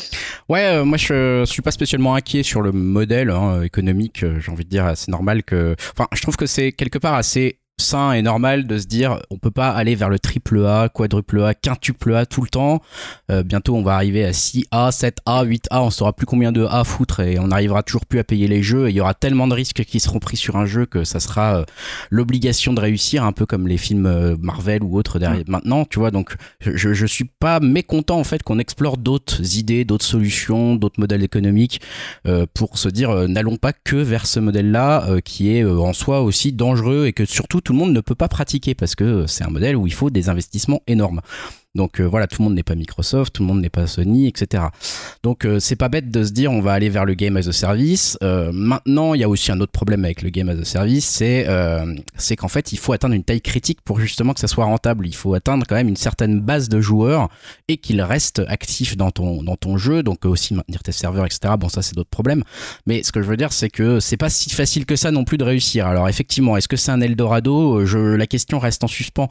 Je pense que c'est vraiment euh, pas un Eldorado dans le sens où euh, tout le monde ne pourra pas y accéder non plus. Ça reste comme le triple A, comme le quadruple A, comme le quintuple A, peut-être avec moins de problèmes de financement du jeu en soi, mais quand même un problème de euh, d'atteinte d'une certaine taille de joueurs et donc euh, sans doute des frais de communication et de maintenance de réseau qui sont euh, beaucoup plus élevés, peut-être, hein, je ne sais pas, que euh, ceux qu'on peut avoir pour un pour un quintuple A ou un quadruple A. Donc euh, c'est ça, ça m'inquiète pas spécialement. Je suis content de voir un nouveau modèle, mais ce modèle il est pas non plus. Je suis pas sûr que tout le monde pourra l'adopter. euh, aussi facilement, même si Platinum Games dit que ça les intéresse, etc. Bien sûr que ça les intéresse, c'est bien qu'ils regardent. Maintenant, euh, est-ce qu'ils vont réussir à atteindre la masse critique pour qu'ils arrivent à en vivre, entre guillemets, de ce modèle-là? Pas certain, quoi. Voilà. Ça, c'est- Je suis assez d'accord. On verra, on verra. Euh, la suite nous le dira. On continue à parler jeux vidéo, jeux vidéo avec Yao cette fois-ci. Ouais, bah d'habitude c'est Julien qui en parle, mais là vu qu'il voulait pas en parler, je vais, je vais- je vais le faire à sa place. Du Nintendo Direct qui a eu lieu mardi dernier euh, à minuit, enfin donc euh, plus mercredi ou mardi, je sais plus. Enfin bref, donc ça fait un direct assez satisfaisant pour ma part. En attendant plus rien, j'étais surpris de certaines annonces. En tête Kirby, hein, que je vais prendre Day One. Je m'imaginais pas ça, mais je vous invite à aller voir tous les mêmes et, et tout- tout- tout- toutes les, les fan art qui ont été faits euh, par rapport à ses aptitudes. C'est à mourir de rire. Il y a Clonoa qui débarque aussi, euh, n'ayant jamais fait des épisodes. Ah, j'ai vu ta tête, Julien. N'ayant jamais fait des épisodes sur PS. euh, J'adore cette mascotte, je sais pas pourquoi, ça se trouve, je vais trouver le jeu tout pourri, mais j'ai trop hâte d'y jouer. Donc les deux, ils sont prévus. Il y a Getsu Fumaden aussi qui est, qui est dispo là maintenant, euh, le jeu de Konami. Mm. Je crois que c'est un roguelike qui a une ambiance, qui a une patine sympathique. Il y a hum, la date de sortie du DLC de Cuphead qui a été annoncée enfin, donc ce sera le 30 juin. Donc c'est la date du GOTY hein, pour info, normal, on le sait tous. Et euh, donc ouais, c'est vraiment un moment vraiment chouette. Bon après, euh, ça sentait bien la naphtaline quand même avec beaucoup de JRPG cultes Ah des années 90 euh, qui débarquent sur Switch comme Live Alive, Chrono Cross. Après il y a du front, mais je sais pas si c'est que c'est du RPG puis du tactique, je sais plus. Ouais, Front Mission, voilà, ouais. voilà, Front Mission, tous ces jeux. Et donc voilà, pour ma part, et je voulais savoir ce que vous en avez pensé, vous. Euh, sur... Et je balance, hein, euh, Mario Kart, c'est du Osef. Pour moi, j'ai jamais été fan de cette licence. Donc euh, voilà. T'es le seul, jou- t'es le seul Ouais. joueur de Switch à Je avoir dis, lapidez-moi, comme ça vous allez pouvoir me dégager. Hein. Vous attendiez que ça. Bah ouais, moi Et- je suis. Ouais, pardon, vas-y. Et surtout, j'ai cru comprendre que l'annonce des DLC euh, des courses euh, prêtait à débat sur la toile. Donc, je, sais Bah pas, ouais, je vais ouais. avoir vos, vos- vos avis là-dessus. Justement, moi je suis un peu de la team déçu là pour le coup pour ce DLC, euh, je dois le dire. hein. Euh, en fait, je me dis, euh, pff, ça, m- en fait, ce qui m'embête, c'est que c'est pas des nouvelles courses, quoi. C'est, je me dis, c'est des courses qu'on a déjà vues. Euh, moi, les Mario Kart, j'en ai fait beaucoup. Hein. J'en ai fait beaucoup. Je, depuis la Super NES, euh, je les ai tous faits. Donc euh, les courses, euh, je les connais bien. Euh, certes, elles vont être complètement refaites parce qu'il faut pas tenir compte des, des, des véhicules, on va dire euh, spécifiques à Mario Kart 8 là. Euh, mais, euh, mais franchement, je suis quand même déçu de me dire, bah putain, c'est quand même un peu le travail minimum de te dire, tu fais 24 circuits, t'en fais 24 nouveaux, que de dire, on, est, on recycle encore des circuits qu'on a déjà fait. Ça m'a, fait chier. Donc moi, pour l'instant, je l'ai pas préco. Je suis assez client Nintendo, hein, pourtant. hein. Donc moi, je suis, je, suis pas souvent critique face à Nintendo, mais là, je, je dois dire que là, ça a été un petit peu difficile à avaler pour moi cette pilule pour le moment. Jérémy, t'as l'air de partager mon avis? Ah ben mais je, en fait moi aussi là j'étais euh, au départ quand euh, j'ai entendu qu'il y avait des nouveaux circuits et tout je me suis dit cool et je me suis dit forcément au départ hein, je me suis dit ils vont faire des nouveaux parce qu'ils nous font le coup euh, pratiquement à chaque fois avec les anciens et tout alors même si c'est refait moi aussi je les ai tous faits donc forcément tu as quand même les circuits les parcours tu les connais. Et peut-être que Julien tu sais peut-être toi peut-être que t'es tu vois tu, tu, tu as lu des choses mais pourquoi ils ne c'est quoi c'est parce qu'il y a bien une raison je veux dire ils ont quand même du budget ils ont les moyens euh, ça fait longtemps qu'il n'y a rien qui est sorti comment comment ils peuvent euh, euh, nous ressortir des trucs qui existent déjà? Je- je- en fait et visiblement en plus c'est pas GG en termes techniques quoi. De ce que j'ai entendu dire c'était pas foufou quoi Tu voulais dire que, que pourquoi ils font pas comme ils avaient fait sur les deux premiers DLC avec euh, deux circuits nouveaux et deux Bah, circuits. euh, exactement tout à fait pourquoi ils bah, ne euh, pas je pense euh, que je une pense qu'ils de- bossent aussi sur Mario Kart 9 et que voilà ils ont besoin d'un gros jeu au lancement de la de la successeur de la Switch et là voilà c'est un peu la solution de facilité. Moi je suis juste surpris qu'ils l'aient pas fait avant parce que ça avait quand même le Mario Kart 8 il est sorti depuis c'est quoi c'est 2013 sur Wii U donc ça fera 10 ans puisqu'ils ils prévoient de le, faire jusqu'en 2023 puisque c'est une- c'est si vague hein, tous les 2 3 mois tu auras des nouveaux circuits. Après euh, ouais, je pense que c'est c'est peut-être pas les mêmes équipes qui bossent sur les DLC et, et Mario Kart 9. Après, je pense qu'il y a peu de gens quand même qui ont fait les circuits de Mario Kart Tour. hein. On va pas se mentir non plus. Putain, le jeu, il a, je dis pas qu'il a pas marché, mais euh, les gens qui jouent peut-être à Mario Kart 8, c'est peut-être pas forcément les mêmes. Et donc, ah, évidemment, c'est pas des nouveaux circuits, mais euh, sur la totalité de ce qu'ils vont proposer, je pense qu'il y a quand même des circuits. Moi, je le dis, pour moi, j'ai fait quand même pas mal de Mario Kart, mais il y a des tracés qui seront nouveaux. Tu vois, les Mario Kart Tour, j'ai joué un petit peu, mais euh, voilà, moi, moi, j'ai trouvé ça plutôt cool parce que avoir un Mario Kart 9, je, me doutais qu'ils le feraient pas parce qu'il n'y a aucun intérêt pour eux, vu les ventes de Mario Kart 8 Deluxe, à sortir le 9 directement et euh, en revendre, je sais pas, à 20-25 millions, alors que tu peux le présenter avec une nouvelle console et booster la nouvelle console. Donc, euh, je me doutais qu'ils feraient pas un Mario Kart 9. Donc, j'étais vraiment surpris parce que je, je pensais plus que ça arriverait tellement ils avaient mis de temps entre la sortie des derniers DLC et celle-là. Donc, euh, moi, j'étais plutôt euh, content et voilà. Je pense après, c'est toujours Nintendo, ils font une annonce et puis quand ça sort, les gens sont plutôt contents en fait. Les gens râlent un peu et puis finalement, Après, quand le le, truc arriver, ils, ils passent au porte-monnaie. le message, c'est aussi après de dire, euh, bah, n'achetez pas, euh, n'achetez pas nos DLC parce qu'on, comme ça, on sort pas les nouveaux jeux. Tu vois, Enfin, il y a un côté, euh, je, je trouve que le message, il est un peu ambigu à se dire, ah bah, en fait, ils ont pas intérêt à sortir un nouveau jeu parce que là, déjà, il y a trop, il y a plein de clients qui sont acquis et donc, ça sert à rien de, de aller reconquérir avec un nouveau Mario Kart.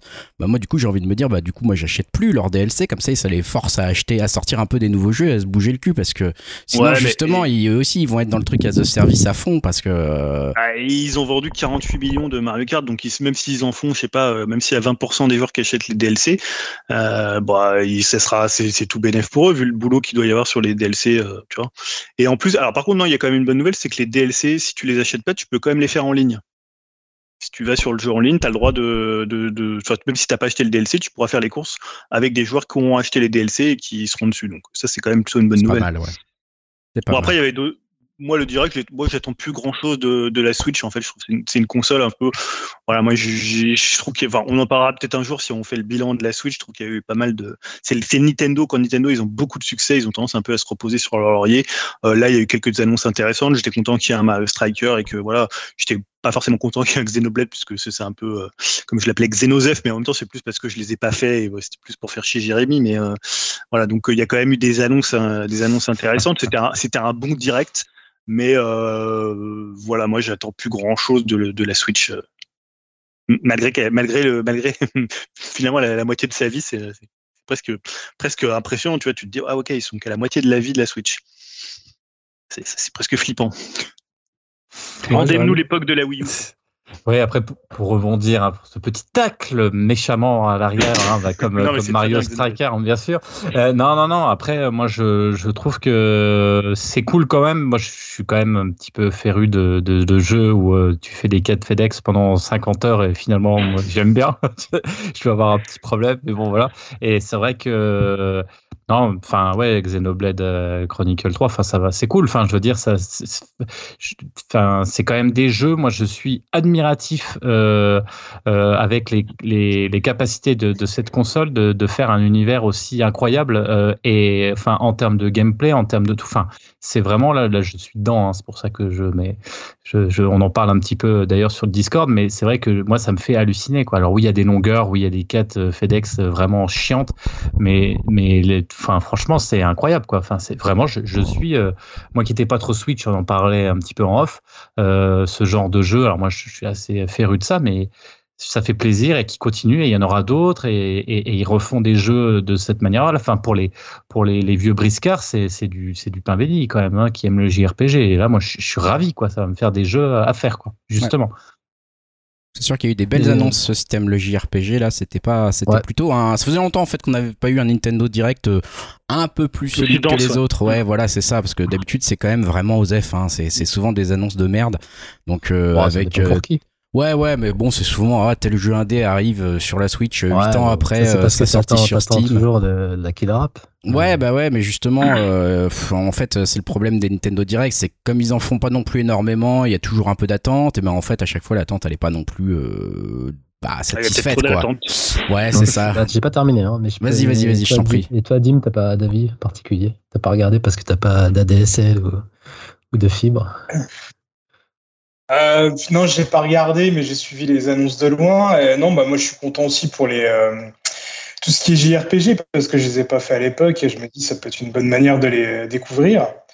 Et puis euh, non, bah moi, je vais pas bouder mon plaisir. Hein, le- les circuits de Mario Kart, euh, bah voilà, moi j'étais hyper chaud.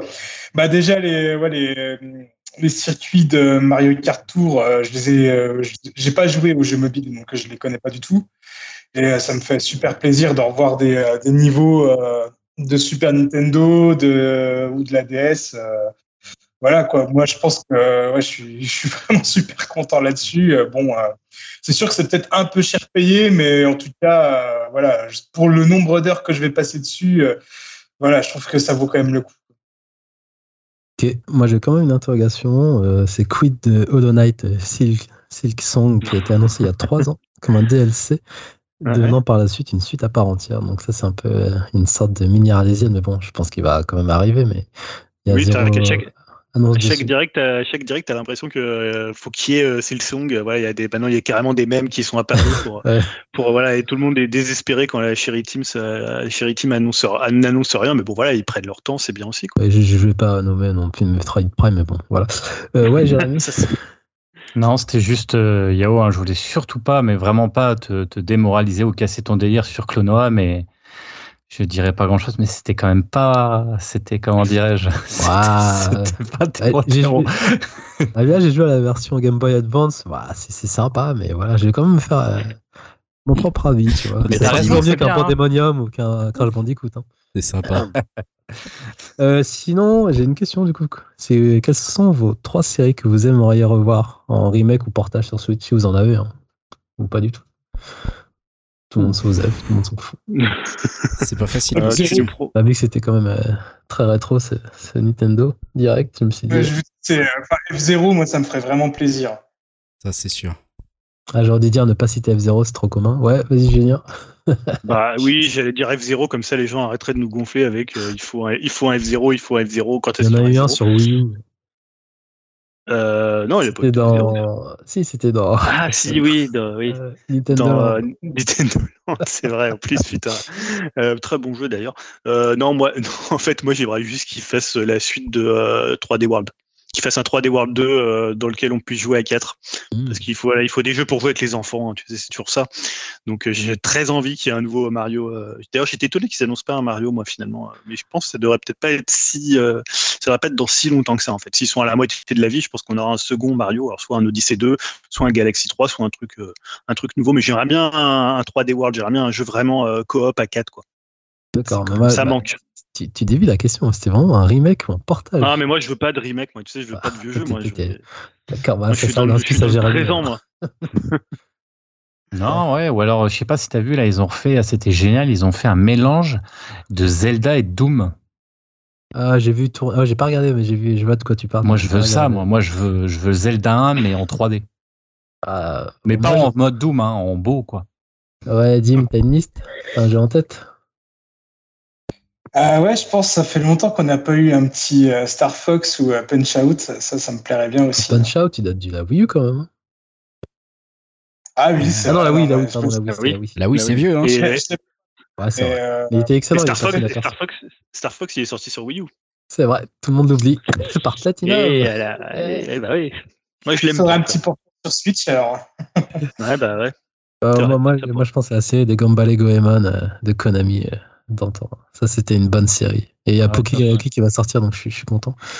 Donc voilà. Ils vont bon, te le euh, mettre en NFT, c'est Konami. Ils vont te mettre un petit NFT des- de Goemon là. Tu vas être content, tu vas mettre, tu vas mettre euh, ouais. 30 000 francs pour acheter. Ouais, non, en fait, la série, ce que je vois, ce serait Tobal. Un bon petit Tobal, là. mais Ce serait le kiff. Ouais. Ou un Rival School aussi. Enfin bref, ça c'est. Si. Enfin voilà pour Ah, mon avis sur Vous Nintendo. voulez des vieux jeux. hein. Ah, Bah, Rival ouais, School, ouais. je valide. hein. C'était quand même super, ça Ah, aussi. hein. Oh, mais tu dis ça, c'est Capcom, et pas, vu que personne n'a acheté Zaki Wiki, hein, voilà, hein. on a les jeux qu'on mérite. hein. Ouais, mais Rival Schools, euh, je sais pas, je- j'en ai jamais entendu parler à part toi, en fait. C'est ça qui est, qui est étonnant. Ouais, Pourtant, c'était tellement sur super. net, t'inquiète, il y, a des- il y a des demandes, Bah oui, on espère. comme d'hab. Passons. Bon, voilà pour euh, Nintendo Direct. Super, merci Yao. Passons à la dernière news avec Jérémy.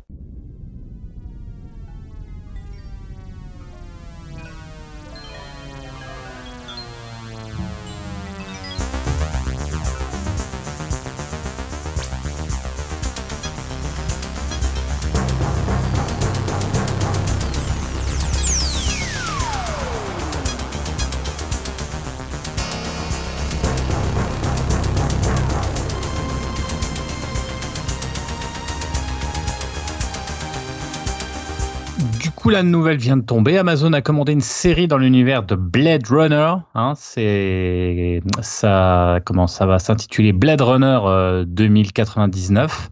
Alors, ça va visiblement être la suite directe de Blade Runner 2047. Alors, je sais que chez Upcast, le film de Villeneuve hein, euh, n'avait pas fait tout à fait l'unanimité. Euh, mais moi, je m'inscris directement hein, dans la catégorie avec Dim de ceux qui ont adoré le film et qui se sont Juste, je te coupe.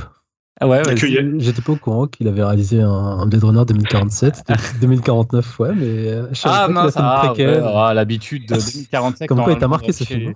Pardon, pardon. Euh, donc euh, une claque visuelle, ouais, c'est vrai que c'est voilà, moi, ça m'a donné envie euh, de poursuivre l'aventure en tout cas. Euh, du coup, euh, voir les androïdes rêvent-ils de moutons électriques, hein, puisque c'est le nom du, du roman à la base. hein, C'était quand même un nom quand même assez marrant. D'ailleurs, je pense qu'heureusement qu'il n'a pas gardé ce nom-là, parce que je sais pas si ça, avait, a aussi bien marché.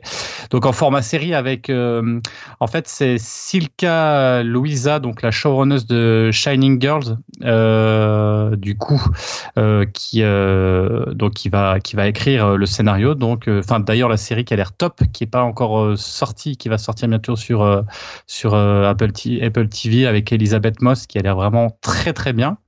Euh, donc euh, voilà, en gros, donc ça a l'air quand même. euh, J'espère, vu les images déjà et le teaser de, de Shining Girl, euh, on peut. Il y a ce côté assez euh, ville. Elle sait, elle sait décrire une ville, euh, ce côté un peu contemplatif et cet univers un peu singulier. Et c'est vrai que découper en plus la saga en série, ça peut être une idée alléchante pour prendre son temps et s'imprégner complètement de l'univers. Euh, bah, reste à voir quand même si le, scénario va suivre sur la longueur et qu'on va pas s'emmerder, que ça soit pas que du contemplatif, mais qu'il y y a, une histoire qui est quand même une histoire derrière. Et ça, ça serait plutôt pas mal. Ouais, tu voulais, vous dire? Bah, vas-y. tu- Euh, tu moi. Juste- pour préciser qu'il y a déjà une série animée qui existe euh, sur Crunchyroll euh, qui se passe entre le premier et le deuxième film. Je l'ai pas vu, je sais pas si toi t'as regardé.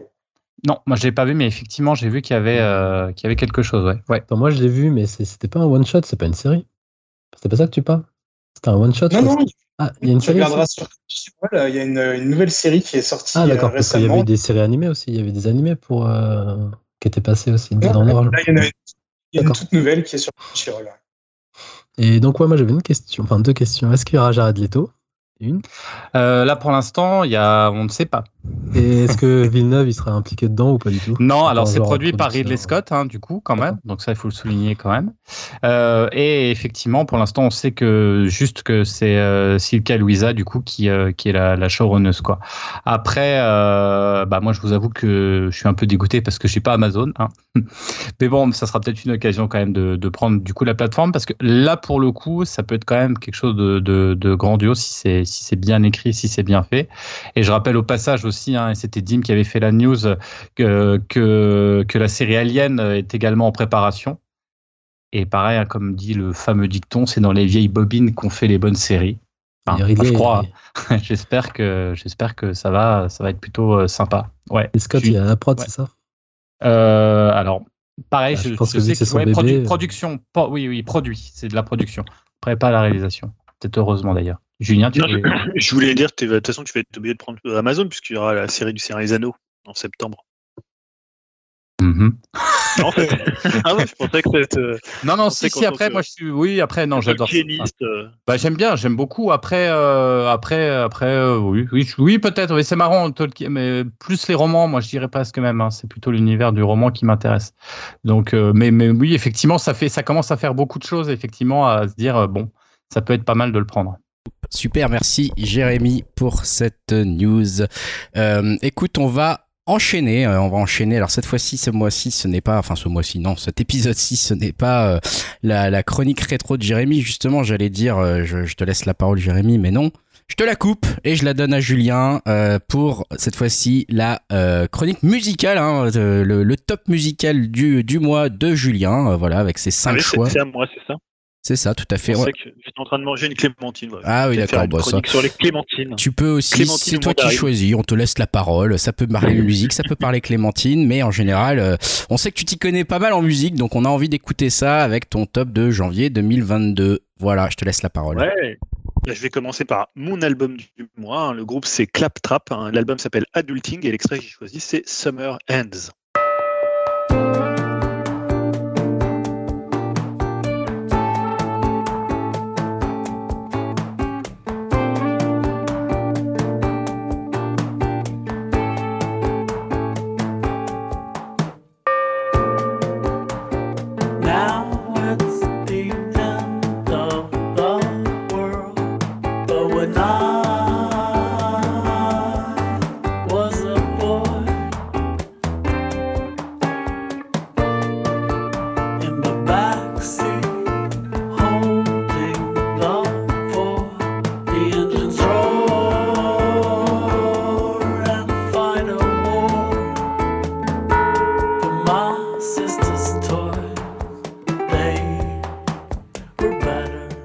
Du mois, il nous vient d'un groupe français hein, qui a 1049 auditeurs euh, par mois sur Spotify, donc c'est très peu. J'en suis vraiment euh, désolé et assez marré pour eux. En même temps, c'est leur premier album.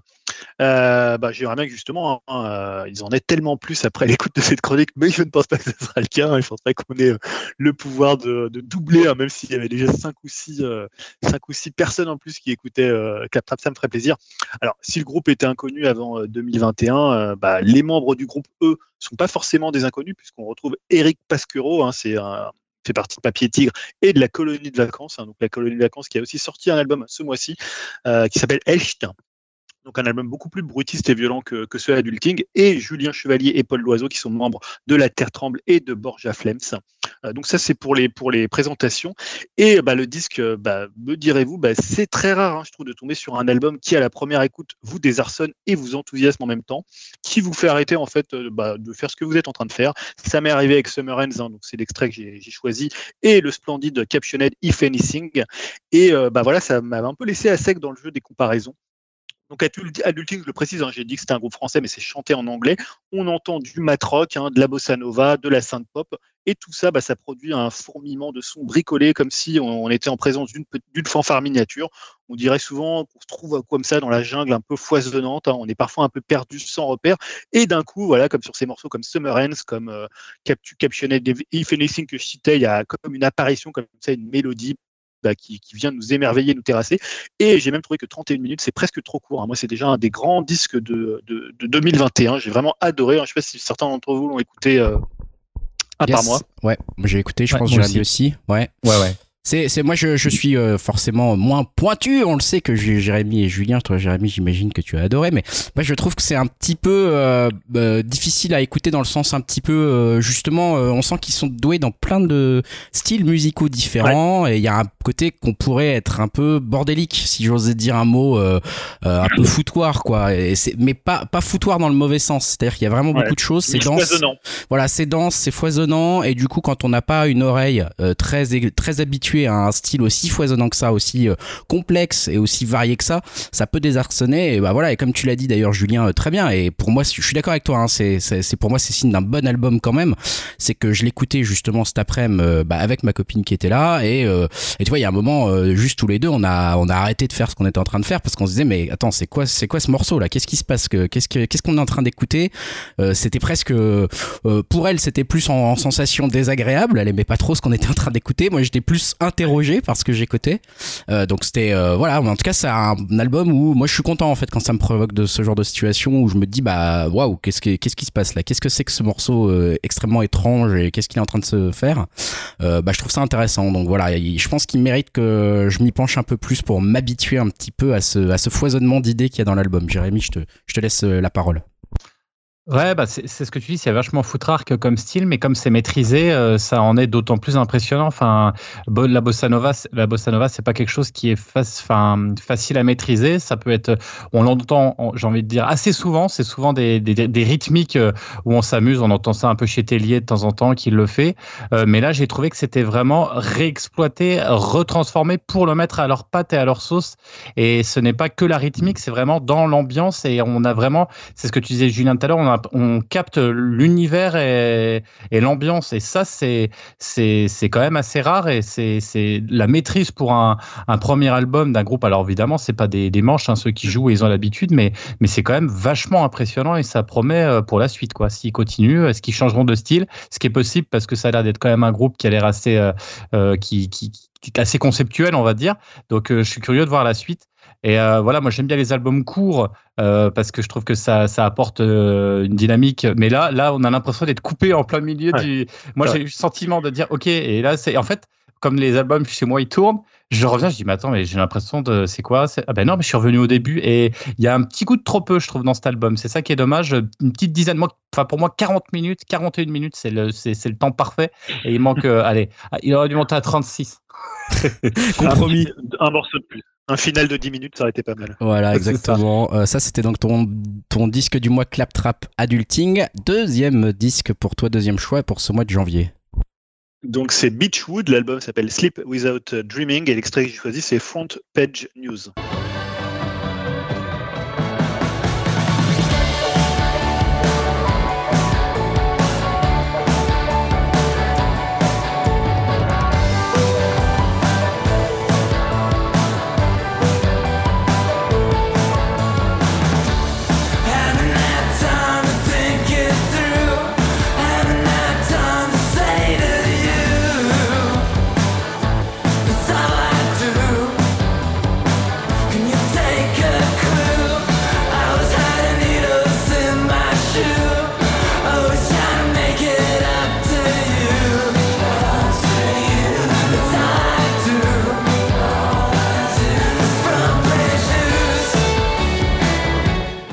Changement d'ambiance hein, avec le troisième album de Beachwood. hein. Alors c'est toujours la jungle, mais c'est plus celle urbaine de New York, hein, puisque c'est un groupe américain.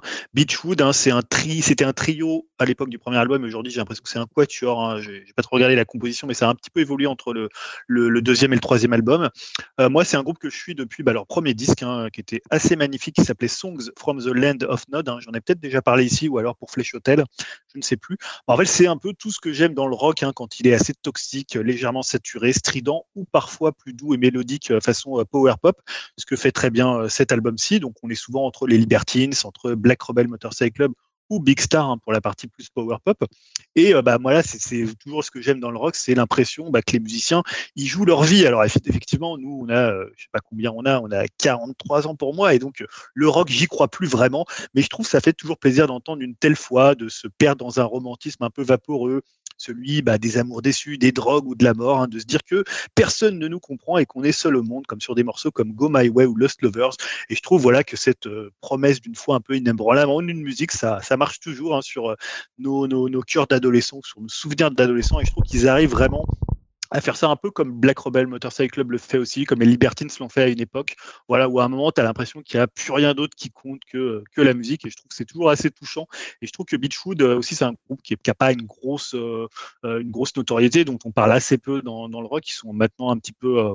un petit peu à côté de toutes les, les, les mouvances actuelles qui sont plutôt des, des mouvances irlandaises ou anglaises. Et voilà ils sont un petit peu différents et je trouve que ça fait quand même plaisir d'avoir un groupe américain voilà, donc je vous conseille vraiment ce troisième album et si vous ne les connaissez pas, le premier album reste vraiment un, un, un sommet de, de ce qu'ils ont pu faire. Voilà pour le deuxième choix, Beachwood, Sleep Without Dreaming. Troisième disque pour ce mois de janvier 2022. C'est Miles Ken, hein, l'album s'appelle Change the Show et l'extrait que j'ai choisi c'est Never Get Tired of Dancing with You.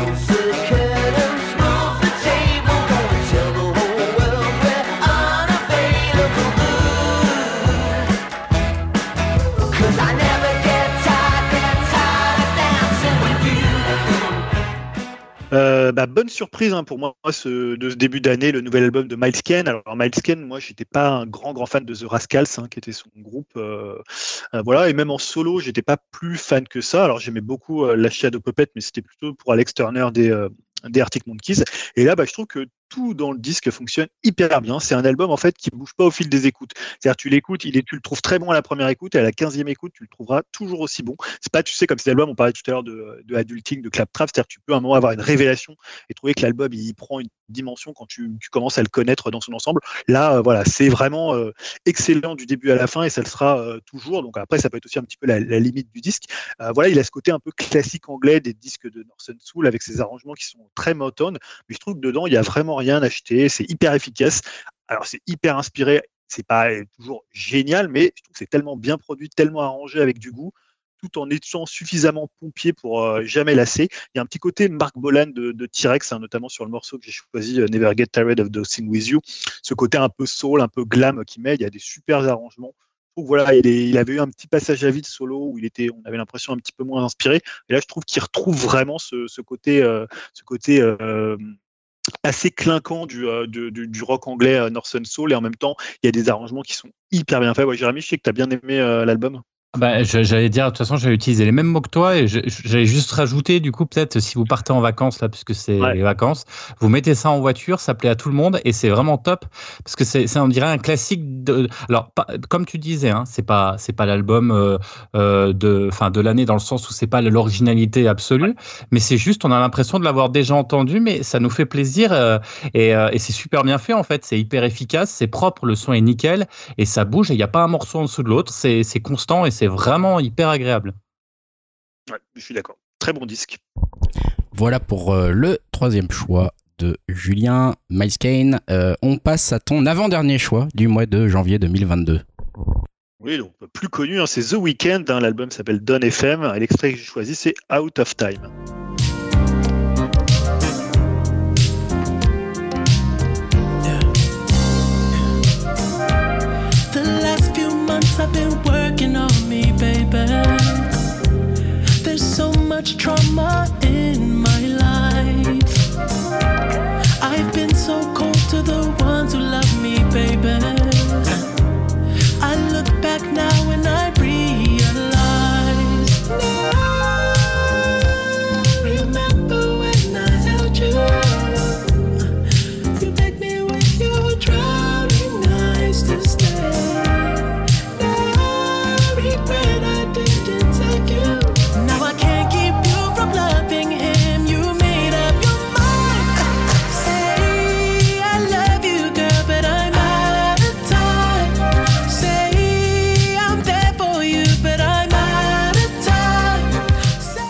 D'ailleurs Out of Time qui, euh, je crois que c'est Samizo qui nous l'a appris sur le, le Discord. Qui, euh, alors c'est pas une vraiment, enfin c'est une reprise en fait, c'est une, une adaptation. Je crois que c'est un morceau. Alors je sais plus si c'est un morceau japonais ou, euh, ou chinois. Je crois que c'est un morceau de pop japonais. Voilà, donc euh, pour le coup c'était assez intéressant parce qu'il il avait mis l'original en, regard et c'était assez intéressant de voir la façon dont il, il s'en était, il se l'était réapproprié. Donc, bah, évidemment, je vais pas vous faire l'affront de vous présenter en détail euh, qui est The Weeknd, hein, un artiste R&B bah, qui avait exposé à l'époque surtout de son deuxième album avec le hit euh, Can't Feel, My Face, et évidemment avec euh, Blinding Light euh, quelques années plus tard. Première chanson de l'histoire, hein, j'ai lu ça sur son Wikipédia, a passé plus d'un an dans le top 10 du Billboard Hot euh, 100, euh, qui était la chanson en plus la plus écoutée euh, de Spotify en 2020. Donc gros gros carton pour euh, Blinding Light. Euh, alors moi, le truc avec The Weeknd, j'ai toujours eu un peu de mal sur la totalité, sur la durée d'un album. J'avais essayé avec Starboy et euh, c'était un peu en vain. Voilà, je trouve qu'il y a toujours des super morceaux, mais euh, je trouvais que souvent, voilà, ça se perdait un peu. Et là, avec Don FM, son, cinquième album, c'est vraiment le premier que je trouve hyper cohérent du début à la fin. C'est un vrai voyage hein, sur une radio FM 80 avec un narrateur, voilà, qui fait la liaison. Donc c'est Jim Carrey qui va faire la liaison entre certains morceaux. Et du coup, bah, ça passe. hein. Il y a plus ce côté gros single. Et pourtant, bah, en termes de single, il y a quand même du très très lourd à ce niveau. Euh, bah, en fait, on va dire même jusqu'à du début jusqu'à Out of Time, bah, c'est une masterclass. C'est vraiment un bulldozer de single. Il envoie des, des trucs euh, assez tubesques que tu te dis, ouais, on dirait, un Michael Jackson le truc. Tu vois, c'est un moment, il y a 6, 5, 6 morceaux. On avait passé ici Gasoline, euh, voilà, qui est un, gros tube aussi, ou peut-être le celui d'après, euh, j'ai oublié le nom. Alors après, c'est vrai que dans la deuxième partie de l'album, il ralentit euh, carrément les beats, hein, notamment sur Here We Go avec Tyler the Creator, pour un morceau presque qui rappelle un peu l'album de Tyler quand il avait fait Igor, le truc un peu plus pop, même si finalement Tyler sort pas forcément son meilleur flow sur ce morceau, ou sur Best Friends, hein, des titres très très Michael Jackson en fait, pas forcément la meilleure période ou la plus connue de Jackson, mais des titres comme ça un peu plus euh, down tempo ou mid tempo qui sont, euh, je trouve souvent assez assez bien faits. Et même je trouve voilà dans ces moments les plus lents, dans les plus faibles, je trouve que l'album il, est toujours passionnant. Euh, je pense à I Heard You're Married avec euh, Lil Wayne. Et je trouve parce que justement, il y a une cohérence dans la thématique, dans la construction de l'album, dans le son, dans la production. Donc je trouve que c'est un album, euh, moi j'ai toujours plaisir à l'écouter. En plus, il est sorti à une période où il n'y avait pas grand chose en début janvier, donc c'est un des albums que j'ai poussé écouter en janvier. Et euh, je le trouve vraiment excellent. Pour le coup, peut-être un petit peu long, euh, notamment la deuxième partie où il y a quelques morceaux comme ça, peut-être un peu plus, pas forcément en remplissage, mais qui sont- T'as l'impression qu'il y a trois quatre morceaux qui se répètent un peu et c'est vrai que par rapport au côté très banger du début, c'est un petit peu un petit peu moins efficace, mais ça reste quand même très très bien fait. Ouais, Jérémy. Ouais, ouais, enfin, enfin un vrai album euh, finalement de The Weeknd parce qu'avant c'était Ouais. plutôt des compiles avec des choses bien et des choses moins bien. Enfin, j'ai toujours ressenti la, la même chose que toi, hein. c'est-à-dire euh, des fois tu dis ouais c'est génial, puis le coup d'après tu zappes et tu te retrouvais. Il y a des, je connais tous les albums, mais je connais pas tous les morceaux des albums parce que j'écoutais jamais en entier. J'écoutais les gros tubes et les trucs qui fonctionnaient, mais on se saoule vite. Euh, là, vraiment, il a pris. Il y a une histoire, il y a une ambiance, il y a, il y a un univers. C'est super bien fait. Il y a même un- une patte sonore spécifique. Euh, moi, ça m'a vachement fait penser au dernier Daft Punk, euh, Random Access Memory. J'ai trouvé euh, des similitudes sur les ralentissements, les tempos, les, les narrations. Là, c'est, j'ai oublié son nom, le producteur de Michael Jackson. Euh, Quincy Jones qui, qui parle, euh, ça rappelle un petit peu le, le, le, le, même, même type de morceau dans, dans Random Access Memory, c'est gros tubes, c'est, enfin voilà, je, ouais, je, suis- je- enfin, franchement, j'ai trouvé que c'était une vraie réussite et enfin un vrai album. Alors bien sûr, hein, il y a pas, il y a des fois, c'est vrai que la deuxième partie, euh, bah, elle est plus posée. Peut-être qu'il aurait, qu'il aurait fallu mélanger un petit peu tout ça pour, euh, je sais pas, je trouve que ça fait, c'est plutôt pas mal, c'est plutôt agréable à écouter, c'est surtout très très bien produit et très bien fait quoi. Et c'est cool Ouais. de faire un album comme ça. T'as ce côté avancé, tu sais. euh, Ouais. D'abord, c'est les gros tubes comme si Ouais. t'étais euh, t'étais en soirée, et après ça redescend ça- comme si ouais, t'étais en ça. voiture. Voilà, il y a- il y, a une espèce de, de construction euh, comme ça qui est assez intéressante. Et les clips sont pas mal aussi, c'est assez, Ouais, c'est bien, c'est ouais, bien foutu. ouais. Il est fort. hein. Ouais, ah, vache. Dernier choix pour ce mois de janvier. Et bah, dernier album, hein, Silverbacks. Euh, L'album s'appelle Archive Material et l'extrait que j'ai choisi, c'est They Were Never Our People.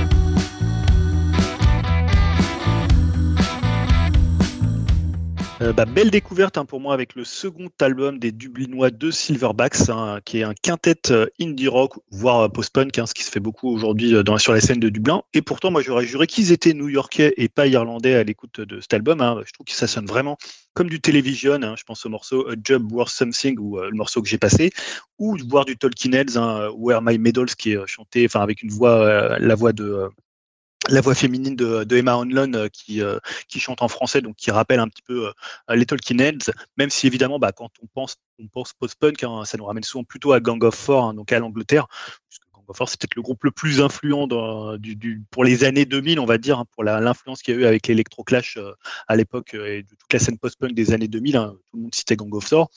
Euh, et on pense aussi un petit peu à Pavement, hein, le côté un peu slacker euh, très 90. Euh, après, ce qu'il y a à l'album, c'est, on parlait de, foisonnement tout à l'heure, de côté foisonnant pour, pour l'album de, de Claptrap. Là aussi, ça paraît partir un peu dans tous les sens, dans les influences, les compos ou dans les chants, puisqu'à la fois on a le chant, le chant masculin et le chant féminin de la bassiste. Mais bah, je trouve c'est justement ce qui fait que le disque il est jamais ennuyeux. Ils sont bah, toujours à l'aise, aussi bien à jouer un peu, bah, comment dire, un peu débraillé, un peu slacker que 90, comme je disais tout à l'heure, et en même temps tendu comme quand tu joues quand tu fais du post-punk. Euh, c'est assez marrant quand tu vois la, la transition entre Central Tone, qui est un morceau voilà très slacker, très 90, à Recycle Culture pour le coup, qui est un morceau très post-punk avec une basse très très très rigide. Ils ont même eu leur, leur morceau un peu mini Lou Reed avec euh, Nothing to Write Home About, hein, dont le gimmick de guitare semble sortir de Transformer.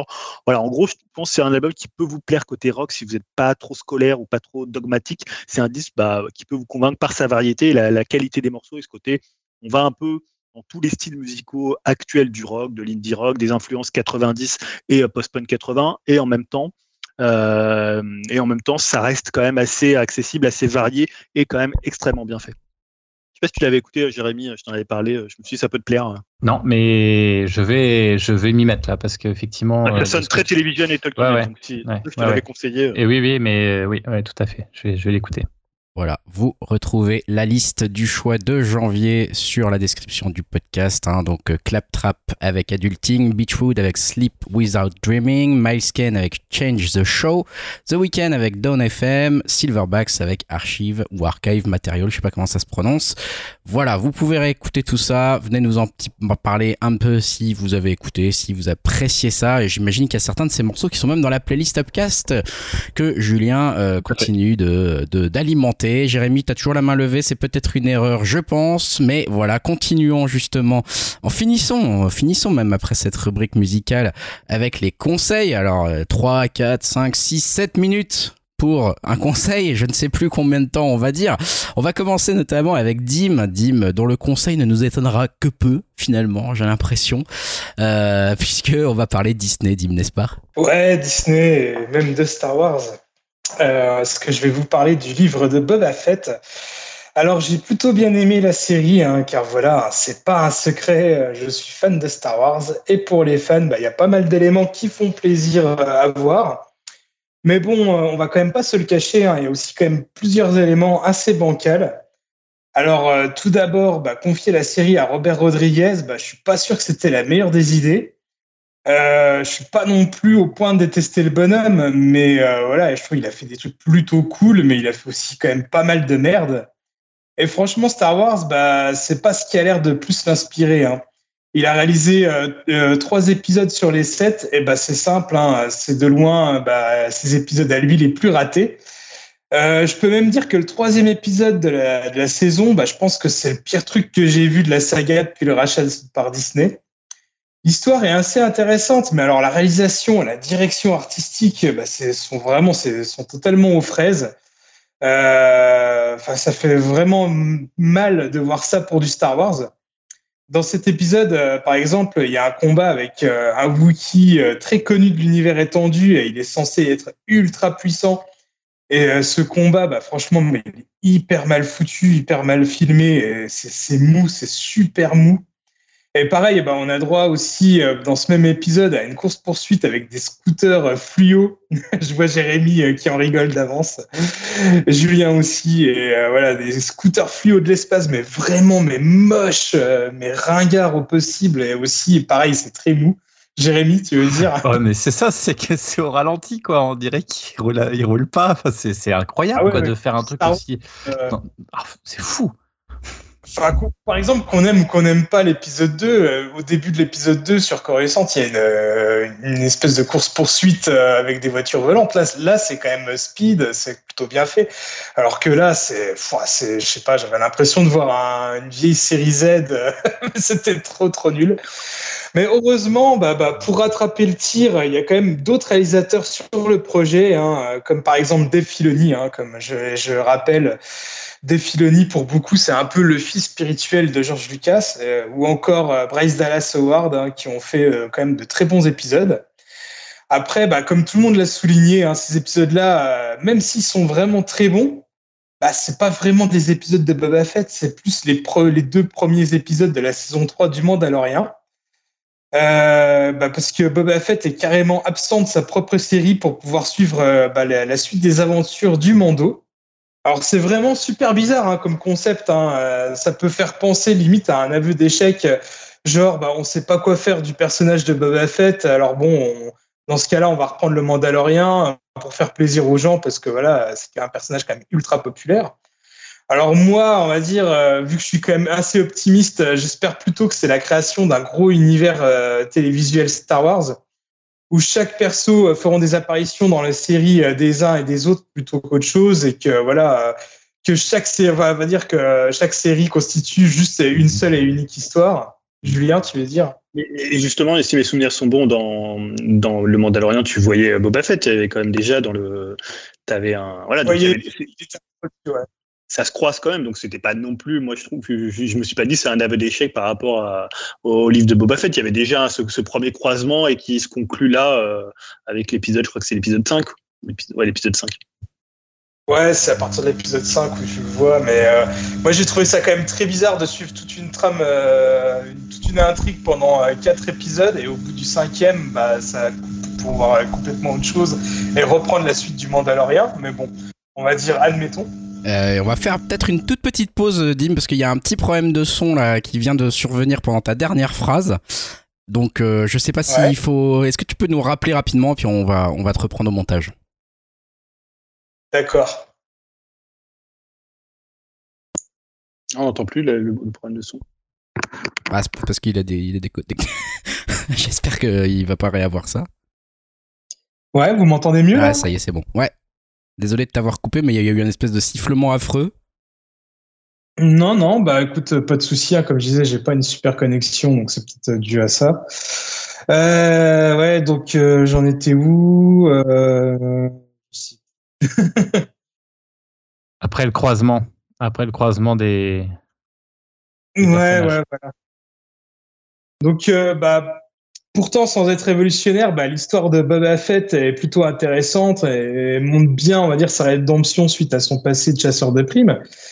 Ça intègre aussi beaucoup d'éléments de l'univers étendu et euh, bah, ça, euh, je trouve que c'est vraiment cool. Et celui-ci sert plutôt bien l'histoire au lieu d'être que du fanservice euh, purement gratuit. Et bah, quand on connaît certains persos depuis des années en version comics ou animé, bah, les voir prendre vie à l'écran en live, bah, je trouve que ça fait quand même un petit quelque chose et ça fait vraiment plaisir. Donc euh, bah voilà, pour euh, le livre de Boba Fett, je trouve qu'il y a vraiment des hauts et des bas. Euh, je peux vraiment comprendre que beaucoup n'aiment pas et que le traitement bizarre de la série bah, n'aide pas forcément. Mais voilà, on y trouve quand même pas mal de bonnes choses quand on s'y intéresse, quand même un minimum à cet univers-là. Donc euh, au pire, euh, si vous vous en fichez de cette série, mais que vous aimez quand même bien le Mando, bah, regardez au moins les trois derniers épisodes euh, de la série. Ça devrait quand même vous satisfaire. Ouais, Julien? Julien, t'es en mute. Je sais que les critiques sont très euh, virulentes contre les livres de Boba Fett. Moi, j'ai vu six épisodes sur les sept. Et en fait, ça me déplaît pas. C'est un peu comme euh, Mandalorian. Alors, je, préfère nettement la saison 2 du Mandalorian. Mais je trouve qu'il y a ce côté un peu feuilleton- feuilletonesque. Ils ont pris en plus ce côté un peu. euh, Là, c'est entre le western et plutôt le, un peu le film de shérif. Tu vois, il est là, il est dans la ville, il fait son truc, il va, il va voir un peu les. Tu as, l'impression que c'est une sorte entre, euh, entre le maire de la ville et le yakuza de la ville. Tu vois, un peu la mafia de la ville. Donc, euh, c'est un peu feuilletonnesque. C'est vrai que les, les épisodes de Rodriguez sont quand même assez. euh, le premier épisode, quand même, il fait peur. C'est-à-dire qu'il y a un combat avec des boucliers, tu te dis, mais, mais c'est même. franchement, tu te dis, mais il n'était pas là, ou je sais pas ce qu'il a fait. Il, était bourré, ou il était sous drogue, et c'est c'est tellement raté. À la limite, ceux avec les véhicules, enfin, le. avec les véhicules un peu, c'est un peu kitschouille. Mais tu vois, par exemple, le deuxième épisode avec les hommes des sables et le, et le train, là, c'est quand même pas mal, quoi. Il y a des trucs qui sont assez impressionnants. Alors, c'est vrai qu'à partir du, à partir du cinquième épisode, ça, part un peu dans un autre truc et tu sens que bon voilà, ils te remettent les trucs que les gens aimaient bien dans, le Mandalorian. Mais moi, j'ai pas trouvé ça, euh, pas trouvé ça désagréable. Si t'en attends pas, tu vois, un truc, euh, un truc énorme. C'est peut-être ça aussi, peut-être que l'attente, elle était peut-être un peu trop forte. Et euh, ouais, tu vois, je voyais des articles où les gens disaient, enfin c'était un article qui disait, est-ce qu'ils ont saccagé un des plus grands personnages cultes de, de Star Wars? Bon, Voilà, je trouve pas que ça soit un saccage de de, euh, du personnage. Voilà, je trouve que c'est pas, c'est pas une grande série, mais je trouve que ça suit, moi, je trouve ça sans déplaisir, quoi. Super. Mais ce qui est marrant, quand même, euh, quand je regardais le Mandal, euh, quand je regardais Boba Fett, c'est que euh, à chaque fois, on va dire, quand je lançais l'épisode, je savais pas qui était le réalisateur, mais tout de suite, quand c'était Rodriguez qui tu le vois, ouais. Ça se voit. Et le, bah, le dernier épisode, c'est lui qui le fait, et tu, tu vas voir. Ah, tu vas. Ah la vache. C'est dingue qu'il ait euh, chuté à ce point-là, Rodriguez, quand même. Il a jamais été un grand réalisateur, mais au moins techniquement, il faisait quand même des choses un peu Ouais. très propres. Et tu, t'as pas regardé, Greg le, Non, tu non, non, j'ai pas encore épisode regardé. Ouais, Ah, merde. C'est fou que Disney laisse passer ça, quoi. Ce qui est frustrant en plus, c'est que le dernier épisode, c'est là où tout doit être résolu et on va dire, c'est là où on, va, on sent que l'action doit vraiment arriver, où euh, il y a la grande bataille finale. Et euh, le laisser aux commandes de cet épisode-là, bah, je trouve que c'est un peu du gâchis, quoi, parce que bah, forcément, il y a des trucs qui auraient pu être vraiment super épiques. Euh, T'as quand même des, des gros monstres, t'as des droïdes, t'as des, tu dois, t'es censé avoir des armées partout. Et finalement, non, bah, ça, ça Ouais. tombe à C'est plat. un peu vide, ouais, c'est un peu vide. Est-ce que, est-ce que j'avais une question? Est-ce que c'est un, est-ce que c'est un avis partagé qu'il s'est, il s'est piné euh, complètement là-dessus, euh, le, le réal sur ces épisodes-là? Euh, Est-ce que genre les fans sont pas contents? Que ce soit, on va dire, les, les avis les plus positifs ou négatifs, tout le monde est quand même d'accord à se dire que les épisodes de Rodriguez, ils sont quand même bien foirés, quoi. Ah ouais. Surtout les bon, l'épisode 3, il a fait un tollé sur Twitter, j'ai l'impression. Il y a tout le monde qui se foutait un peu de la gueule de, de plein de choses, enfin, ni même niveau design et tout, ça fait pas trop Star Wars, j'ai trouvé. Enfin, c'est un peu, euh, un peu bizarre et de mauvais goût, on va dire. Yao, tu veux, tu veux, tu veux troller, j'imagine. Ah non, même pas, mais je me posais la question à partir de, de quand Rodriguez est devenu le pire euh, réalisateur du monde, j'ai l'impression. euh, D'un switch comme ça, hop, c'est devenu euh, le pire euh, directeur. À ses débuts, il, était quand même, il y avait quand même une hype pour lui et tout le monde Ah. Et là, maintenant, quand il Rodriguez, systématiquement, c'est associé à de la merde ou tu vois. J'ai vraiment l'impression avec Rodriguez que des fois, il est ultra motivé et là, il se bouge vraiment le cul. Par exemple, Alita, euh, même si le film est loin d'être parfait, il est quand même assez bien fait. Quoi, et assez Oui, mais bien Alita, tu vois, nous on aime bien, mais tu, tu dis ça à plusieurs euh, pareils fans, oui, ils vont dire Ah, Rodriguez, heureusement qu'il y a Cameron derrière, sinon ça aurait été de la merde, tu vois. T'avais eu euh. Machete, Machete c'était top, quoi. Moi, j'ai trouvé ça génial, Machete. Machete, le premier, dire bof. le deuxième il est à chier. Ah quoi. oui, mais le premier, il est très bien, le premier. C'est comme Sin City, quoi. Le premier est vraiment pas mal, mais alors le Ouais, deuxième, mais c'est pareil, ah, encore Sin City, si t'entends des gens, ils reviennent, ils vont te dire Sin City, ouais, finalement, c'était pas si terrible que ça. Donc, euh, à partir de quand il s'est devenu euh, un paria, ce mec? C'est c'est bizarre quand même, sa trajectoire. Ouais.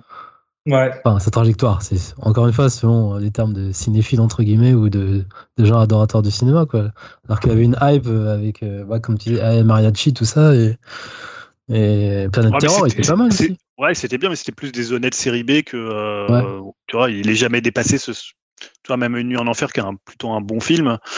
Euh, voilà, ça a dépassé pas non plus. euh, ouais, je trouve que c'était d'un bon niveau, mais moi, je trouve qu'il a fait quand même des, plutôt des bons films. hein. Bah pareil, mais là, à entendre certains, j'ai pas regardé la série, mais c'est genre Boba Fett, c'est une catastrophe euh, Non, Ah oui, quand c'est lui, ouais. ac- accidentelle, quoi. c'est surtout hallucinant de voir dans une série de, de, de repérer en fait la patte euh, du réalisateur mais dans le, pour le mauvais pour les mauvaises raisons quoi. C'est c'est enfin j'avais jamais vu ça en fait dans une Ouais. série où là tu dis ah on voit qui a ré- l'a réalisé. Normalement c'est plutôt cohérent et c'est plutôt dans les séries qu'on regarde.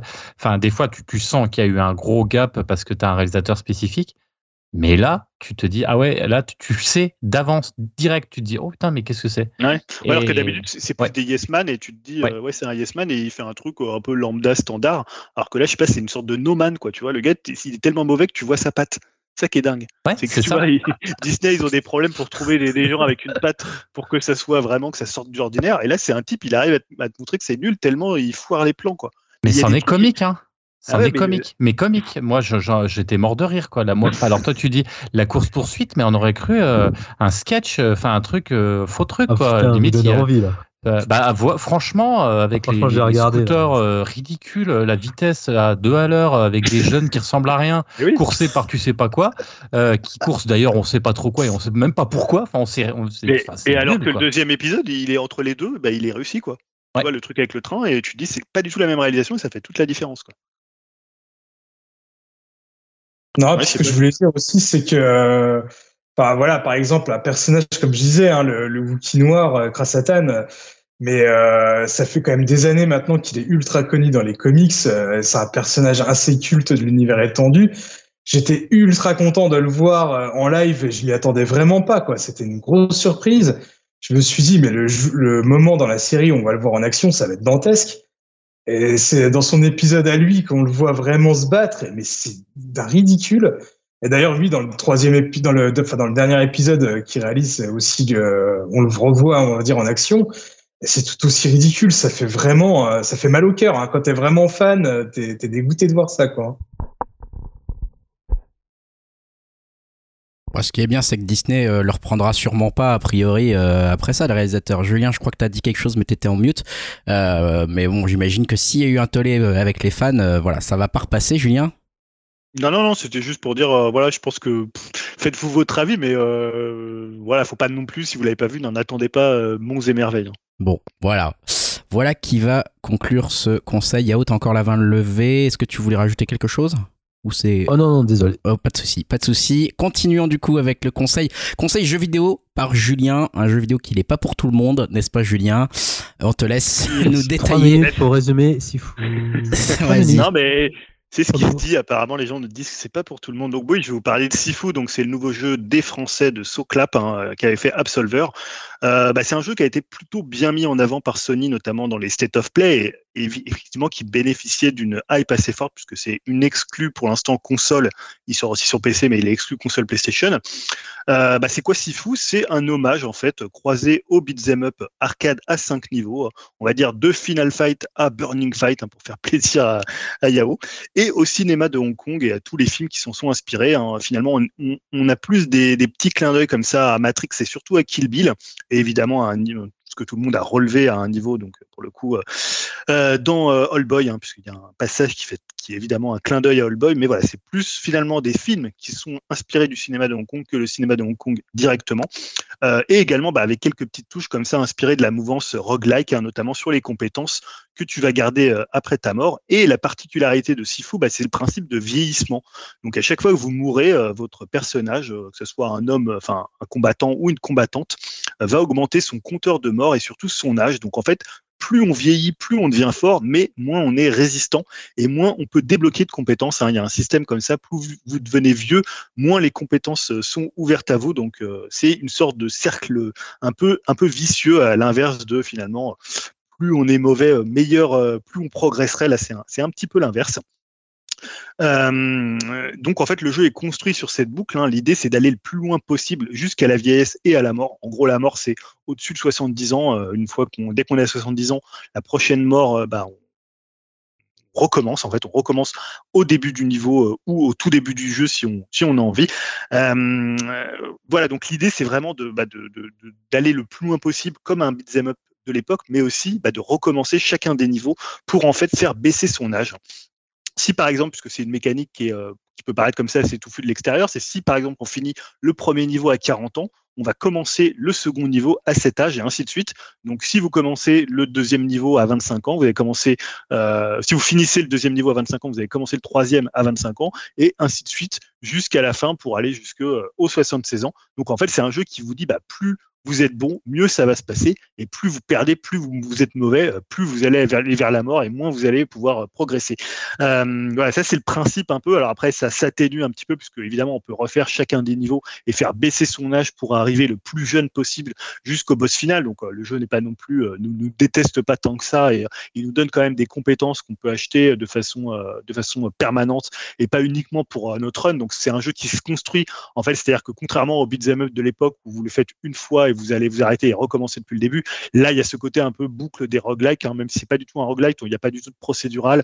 Les ennemis sont placés toujours aux mêmes endroits, donc vous allez refaire et refaire et refaire la même chose avec les mêmes ennemis aux mêmes endroits, à la différence d'un Hades ou d'un Returnal qui va un peu varier ses, euh, runs. Là, on est toujours sur le même run, donc c'est cette idée un peu de, boucle euh, et de refaire, de parfaire en fait son art. Et voilà, il y a trois points moi qui me fascinent dans, dans Sifu. Le premier, bah, c'est évidemment le plaisir que le jeu procure, hein, le feeling des combats, la, puissance que dégage le jeu, le côté spectaculaire et réaliste des affrontements, puisqu'on n'a pas d'armes à feu, on a quelques armes comme des battes de baseball, euh, des euh, comment des euh, des épées, des briques, des bouteilles, mais voilà, ça reste quand même assez, euh, ça reste, c'est très très euh, sobre, hein, c'est pas du tout euh, délirant. Et pour le coup, c'est un jeu qui est assez touffu pour un beat'em up arcade. Hein. On a des mécaniques qui font plus penser à, du, jeu de combat en, en 1 versus 1 avec des parades, des parades parfaites, des esquives hautes, basses, hein, une jauge de structure, un peu comme dans comme dans comment dans dans Returnal, euh, des focus, des coups au sol, des armes, des combos. Euh, deuxième chose, bah, c'est évidemment la construction du jeu, hein, puisque je précisais qu'on était dans un beat'em up classique, mais en fait, il y a des choses qui sont beaucoup plus euh, actuelles et qui se font beaucoup dans le jeu vidéo indépendant et, euh, qui te poussent en fait à refaire chaque niveau. J'ai parlé de cette mécanique d'âge, mais il y a aussi une façon de construire le level design un peu comme chez From Software, avec des clés et des passes qui vont permettre de, de traverser certains niveaux beaucoup plus rapidement. Et je trouve que ça, ils le font assez bien. C'est-à-dire, dans certains niveaux, tu vas trouver une clé qui va t'ouvrir un passage dans un autre niveau, qui va te permettre d'aller beaucoup plus vite au boss et donc de finir le niveau plus rapidement. Et pour le coup, bah, d'a- d'améliorer ton âge, puisque c'est toujours cette idée d'arriver le plus jeune possible pour aller le plus loin possible. Alors effectivement, tu le présentais en, préambule en disant que c'était pas un jeu qui était pour tout le monde. Et je dirais pour deux raisons. La première raison, c'est sa répétitivité. C'est-à-dire, si vous aimez pas les beat'em up euh, arcade où les ennemis sont placés aux mêmes endroits, où vous allez faire et refaire chacun des niveaux, bah, c'est pour le coup peut-être pas un jeu, euh, un jeu pour vous. Et c'est un jeu voilà qui est assez euh, assez punitif dans son gameplay, qui en fait il faut, le jouer comme il a envie que tu le joues. C'est pas tellement un jeu d'improvisation, c'est vraiment un jeu euh, pas forcément pour le coup euh, retry pur et dur, puisqu'il n'est pas tellement punitif sur ça. Mais en fait, c'est un jeu, comme tu vas faire tout le temps la même chose, au bout d'un moment, tu vas savoir qu'il y a tel ennemi qui est à droite, que celui-là, il a une batte, que tu peux trouver cette bouteille à cet endroit. Donc, c'est vraiment des boucles de gameplay comme ça qui se, construisent comme ça au, fur et à mesure. Il faut se pli- plier aux règles du jeu. Euh, et surtout que le jeu est assez court, hein, c'est cinq niveaux. Aujourd'hui, les, euh, les joueurs, bah, ils le traversent en, je sais pas, 40 minutes. Tu as des joueurs qui le finissent. Alors ça, c'est très courant hein, sur les sur les rogues et, et un run d'Hades aussi, ça va être 30-40 minutes. Donc voilà, c'est faut aimer ce côté répétition de chorégraphie. Mais honnêtement, si vous êtes ce type de joueur qui aimait, comme, comme moi, refaire les boucles de gameplay, c'est un jeu qui fonctionne hyper bien, voire même plus. Moi, le seul euh, défaut que je lui trouverais, c'est vraiment les boss qui sont un petit peu décevants à terme, parce qu'en fait, c'est un jeu qui est hyper efficace quand tu combats des, quand tu fais du combat de, foule, quand il y a 10 ennemis contre toi et où tu as vraiment l'impression que c'est une chorégraphie euh, hongkongaise et que tu vas voilà, tu vas faire des trucs, des contres, euh, des esquives, tu vas taper un mec qui est là, c'est hyper spectaculaire. Et sur les boss, il y a un, un peu un côté pattern avec des boss un peu sac à PV qui vont, euh, ils sont très très bien, ils sont excellents en, termes de design et tout ça, en termes de d'environnement, en termes de décor, mais euh, tu vas toujours les battre un peu de la même façon en étant assez attentiste, en jouant surtout l'esquive et beaucoup moins l'offensive, alors que le jeu te donne quand même des armes pour jouer offensif euh, à l'intérieur même euh, du, gameplay. Donc ça, c'est un petit peu dommage sur les boss, mais honnêtement, si vous aimez ce côté, si le côté répétitif, ça vous fait pas peur, et si vous aimez les beat'em up arcade et vous aimez le cinéma de Hong Kong, bah, c'est un, c'est un peu le jeu de rêve, quoi. Ouais, Ya- Yao, tu voulais dire, je sais que tu l'as toujours pas acheté, c'est une incompréhension chez moi parce que c'est vraiment le jeu qui est brandé pour toi, c'est le jeu qu'ils ont fait en pensant à toi. Donc je pense que tu vas kiffer pour le coup, mais Ouais, alors non, il y a deux trucs. Ouais, en fait, si t'as pas de sens, je suis en plein déménagement, donc c'est pas maintenant que je vais m'y mettre. mais ouais, c'est dans ma liste. Mais du coup, euh, j'avoue que d'habitude, je pinaille pas trop sur le prix, mais je me dis, il y a 40, 40, entre 40 et 50 boules. Et t'as l'air de dire quand même, il peut se finir très très vite. Et je sais pas s'il y a une vraie replay, replay value dans le jeu. Alors, très très vite, très fait. très vite, honnêtement, je pense que le, le finir en moins de 15 heures, c'est quand même assez difficile parce que euh, le, et en même temps, quand tu veux tout débloquer et le jeu est quand même assez dur, hein, il y a des boss, Ouais. notamment le, deux- le deuxième niveau est pour le coup euh, très très dur. Mais euh, non, honnêtement, moi j'ai fini en, je pense, 15 entre 15 et 20 heures pour faire une première fin. Après, tu as d'autres fins, tu as d'autres choses à débloquer. En gros, en Ouais. 25 heures, tu vas le boucler, mais 25 heures, c'est pas énorme pour un jeu. Euh, tu vois, il y a des Hades, des Returnal où c'est plus du 50-100 heures. Non, c'est plus une bonne vingtaine d'heures. Moi, je trouve que c'est quand même une bonne durée de vie. Et ils ont pas trop tiré sur la corde parce que c'est un jeu, tu vois, tu connais les, les beat'em up à 5 niveaux. hein, Ah c'est ouais. des- c'est du côté assez répétitif. Donc, s'il étend d'autres Ouais, ça, ça aurait été un peu, peut-être un peu dommage. Non, mais après, je sais pas, j'hésite. En plus, j'ai entendu euh, des critiques disent c'est un peu le God End, euh, c'est un peu, il y a un peu du God End dedans, donc là ça peut me faire que me faire plaisir et pas du Burning Fight. hein. Ah non, pour le coup.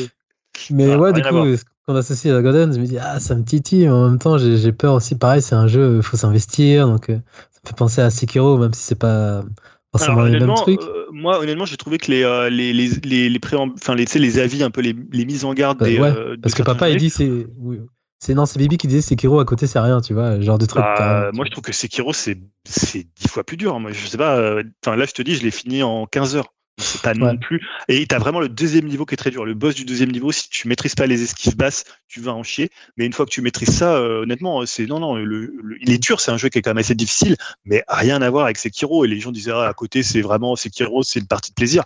Moi, j'ai beaucoup plus souffert dans certains combats de Sekiro que là. hein, franchement. euh. Ah, de toute façon, je vais, je vais me laisser tenter, hein, ça va me faire refaire Ah, mais PS4. tu vas voir, mais- le feeling est tellement dingue, c'est t'as tellement l'impression d'être dans un, dans un film de, de Hong Kong et dans, enfin, c'est Ouais. tellement bien fait à ce niveau-là et le, le jeu a tellement une, c'est pas un jeu spectaculaire Ouais. visuellement, mais il a tellement une direction artistique, il a tellement un feeling et une prise en main qu'au bout d'un moment, voilà, tu, moi je le refais avec tellement de plaisir. euh, euh, chacun des niveaux, même si je les connais par cœur, c'est toujours le même plaisir. Quoi. Ah, ça, faut que je note ça. Faut que je note ça. Non, ouais, j'ai trouvé que certaines critiques, certaines critiques étaient un peu dures sur. euh, voilà. Après, je pense que si c'est un, un jeu que t'aimes pas, tu verras que les défauts. Si vraiment c'est un jeu dans lequel t'arrives pas à rentrer, tu vas te dire ah ok c'est c'est répétitif. qui tout double, tu vois, c'est genre Ouais. démo là, putain. chier. Ils vont, là, tu vas te dire c'est punitif pour pas grand chose, alors qu'en fait, le jeu, il est pas si punitif que ça. Il te donne quand même les armes. Il est pas si. euh, Il y a des jeux qui, tu vois, il y a des trucs dans chez From Software qui m'énervent plus, où tu Ouais. vas avoir un mec caché à un certain endroit, où tu vas être obligé de tomber, où ils vont te faire revenir 50 fois pour trouver des, des potions et revenir au boss. Enfin, tu vois, il y a des conventions chez From Software que je trouve beaucoup plus euh, critiquables ou beaucoup plus énervantes que ce qu'ils ont fait, que ce qu'a fait Soclap dans, dans Sifu. hein. Moi, pour moi, c'est vraiment un jeu. euh, voilà, je te dis à part ces boss qui sont un petit peu répétitifs et qui m'ont un petit peu déçu sur le long terme, quand tu les découvres, ils sont très cool. Ça reste quand même pour moi, pour l'instant, le meilleur jeu auquel j'ai joué en ce début d'année. Quoi. Mais là, du coup, une fois que tu l'as terminé, t'as envie d'y retourner tout de suite ou tu veux quand même faire une pause? Non, j'y suis encore parce que Ah, voilà, je voudrais, je voudrais, il y a deux, il y a deux fins à débloquer. Il, y a- il faut faire un truc particulier et après, il y a, faut le finir euh, à un certain âge. Euh, Voilà. Moi, je, pour l'instant, je suis, je, je l'ai fini en étant assez vieux, donc je voudrais le finir en étant plus jeune. Donc non, j'ai toujours envie d'y retourner. Après, il y a des niveaux qui sont un peu inégaux. C'est un peu comme dans les beat'em up. Le troisième Ah, bah, niveau ouais. est, génialissime. Après, ça décline un peu. Le dernier niveau est cool, mais euh, le deuxième du club est euh, celui qu'on a beaucoup plus vu euh, dans les euh, dans les trailers. euh, voilà. Mais honnêtement, voilà, si je mets quand même une mise en garde sur le côté plus répétitif que le côté difficile en fait, parce Ouais, qu'au bout de bah, ça, 15 heures, vous serez, vous serez dans la boucle du gameplay et, et voilà, vous serez vous serez bon, mais le côté répétitif peut ne pas plaire à tout le monde. C'est plus ça. euh. Ok, ok. Ah, c'est un jeu pour Greg, ça. Ouais, c'est ça, ouais. C'est ça, exactement. Typiquement pour moi, euh, bah, d'ailleurs, Yao, vu que toi, tu as l'air peut-être tenté par ce jeu, euh, on verra si, Ouais. si tu craques, mais en attendant, tu vas nous faire un petit conseil également. Je te laisse Bah, la parole. ouais, je- je- en fait, je continue euh, mes spectacles de stand-up. euh, donc là, j'en- j'enchaîne, j'enchaîne. Ça me fait du bien, ça change. Donc, euh, j'aurais pu parler de Fabrice Eboué qui est excellent, mais je vais pas le faire. Voilà, je vais juste te placer. Donc là, je vais parler de Naïm, euh, encore un autre humoriste, euh, par une autre génération, euh, qui a commencé à percer, enfin, qui s'est fait connaître grâce au moment de Quand rire, donc l'émission de, de à l'époque, dans les années 2000, enfin, vers 2010. Et donc, qu'est-ce que c'est? Son spectacle, s'appelle euh, Cauchy Swartz. C'est un nom très mathématique et c'est en référence à son passé d'ingénieur euh, qui, qui, euh, comment il est passé d'ingénieur à humoriste dans son spectacle.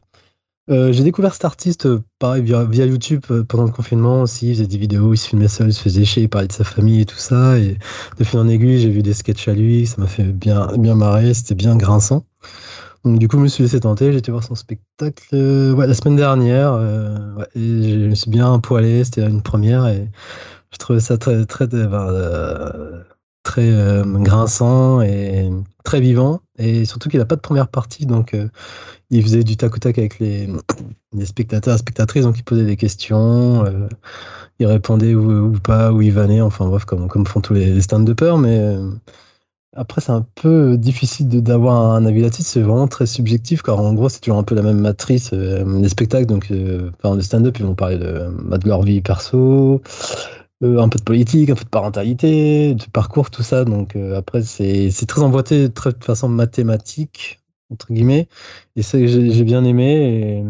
Donc moi je trouve son humour assez trash. Donc après si vous voulez avoir un avis, euh, faut, aller taper Naïm sur YouTube et il y a des petites scénettes et dans son spectacle il filme aussi des, des vidéos qu'il qu'il poste sur sa chaîne. Et ouais et après j'ai été voir c'était au Grand Point Virgule, c'est vers Montparnasse. C'est son spectacle et il y joue jusqu'en avril. Et après niveau tarif, euh, moi vu que j'ai plus sur billet réduit, c'est toujours pas cher donc c'est euh, je crois qu'initialement c'est genre de 30 boules mais ça descend à moins 50%, donc on peut trouver euh, encore moins, une, une vingtaine d'euros, quoi, entre 16 et 20, une vingtaine d'euros. Donc, donc euh, moi, moi, je conseille. Après, c'est, c'est, c'est- vu que l'humour c'est tellement subjectif, je dis, euh, allez vous faire une, votre propre avis sur, sur sa chaîne pour voir si ça vous plaît ou Ouais. pas. Et moi, là, je vais enchaîner euh, je crois, avec Rosa Bernstein aussi, une autre stand-upeuse qui, qui monte en ce moment. Donc, euh, ouais, ça va être mon année. euh, Le spécialiste, stand-up. le spécialiste du stand-up. Bon, bah écoute, effectivement, Après, j'irai voir ton sosie euh, sur scène. voilà, Ah, c'est une bonne idée. C'est ça. Comme ça, tu verras la qu'il me ressemble pas. Mais Enfin. si, mec Il a même intonation de voix et tout. Bon, en tout cas, en tout cas, c'est bien. Effectivement, je pense que c'est une bonne idée d'aller voir un peu sur Internet, sur YouTube, si vous connaissez pas, surtout si vous n'êtes pas à Paris, ça serait quand même dommage de faire le déplacement juste pour Après, je aller sais voir le fait, ouais, il fait des. Moi, c'est vrai que je suis Paris parce que j'habite Paris, mais il fait aussi, ils font des tournées, donc après, faut checker par où il passe. Mais t'as raison de le préciser, ouais. Ouais, donc Naïm, hein, il s'appelle. Voilà. Ouais, si c'est ça. vous voulez découvrir ça, n'hésitez pas à les regarder sur YouTube. Et on finit avec le dernier conseil, conseil de Jérémy. Jérémy, on t'écoute Ouais. pour ton conseil. Pour un petit film euh, pour terminer, parce que quand même, ça serait dommage de pas terminer avec un film quand on sait pas trop quoi faire le, le dimanche soir, hein, on sait pas trop. Donc là, moi, je voulais parler euh, du film Impardonnable euh, de Nora. Alors, je vais, je vais prononcer à mon avis comme une savate, mais c'est pas grave. Finkshite. Peut-être, ça doit être un truc comme ça. Euh, c'est avec Sandra Bullock, Vincent Donofrio, hein, grosse baleine dans. Enfin, si vous voyez pas trop qui c'est, c'est euh, comme on dit, grosse baleine euh, dans Full Metal Jacket. Il y a aussi John euh, de Punisher. Alors, c'est pas quelqu'un que j'affectionne particulièrement, mais là, il fait quand même le café. Et, Viola Davis, donc il y a quand même du, beau monde dans, dans le, le film. C'est l'histoire de Roots. Hein. Oui, euh, Yao, tu voulais dire? Ouais, je te coupais. euh, L'acteur de Punisher, c'est celui qui a une gueule un peu de boxeur, c'est ça, c'est lui Ouais, il joue aussi il a dans. une gueule, ouais, il joue toujours dans des seconds rôles. Dans Walking Dead aussi, il a joué. Ouais, d'accord, je vois, euh, voilà, on le voit, voilà, c'est ça exactement. Donc c'est l'histoire de Ruth, euh, qui est euh, donc une détenue qui vient de sortir de prison après 20 ans pour le meurtre d'un chef de police très apprécié dans une ville américaine. Alors inutile de vous dire que le retour à la vie normale va être compliqué, surtout pour une tueuse de flics hein, aux États-Unis, vous imaginez bien. Et pour ne pas arranger les choses, Ruth veut retrouver sa petite sœur qu'elle n'a jamais revue depuis le meurtre. Alors j'en dirai pas plus parce que toute l'histoire tourne autour de ça.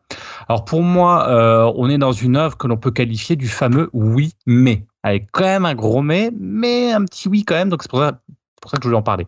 C'est typiquement le film du dimanche soir, comme je disais, à regarder avec votre moitié, vite vu, vite apprécié, mais aussi assez vite oublié. Mais alors me direz-vous pourquoi j'en parle? Eh bien parce qu'encore une fois, enfin moi, ce celle qui m'impressionne quand même, c'est Sandra Bullock qui fait sacrément bien le job dans le rôle de cette euh, taularde taciturne, blessée, euh, qui finalement détient énormément de secrets autour du meurtre, hein, qui seront dévoilés un petit peu plus tard. Franchement, cette actrice m'étonne, elle est à l'aise dans tous les rôles qu'on lui propose, bien loin d'une potiche, et ça fait plaisir de, la, de voir euh, la volonté de... de, de elle, vraiment, elle décrit cette femme écorchée, euh, et franchement, elle est hyper crédible, et ça fait plaisir. Le film, alors du coup, il est aussi entre une sorte de thriller policier pour chercher la vérité, hein, bien sûr, et, et une chronique sociale. Et tout ça, c'est plutôt bien réussi. Hein. Même la partie, euh, on va dire, chronique sociale est plutôt réussie.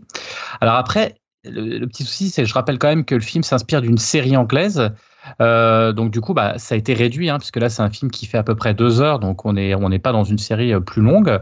La partie thriller euh, avec le, twist final est plutôt bien vu aussi. Alors je sais qu'il y en a qui n'ont pas trop apprécié. Moi, j'ai trouvé que c'était plutôt bien.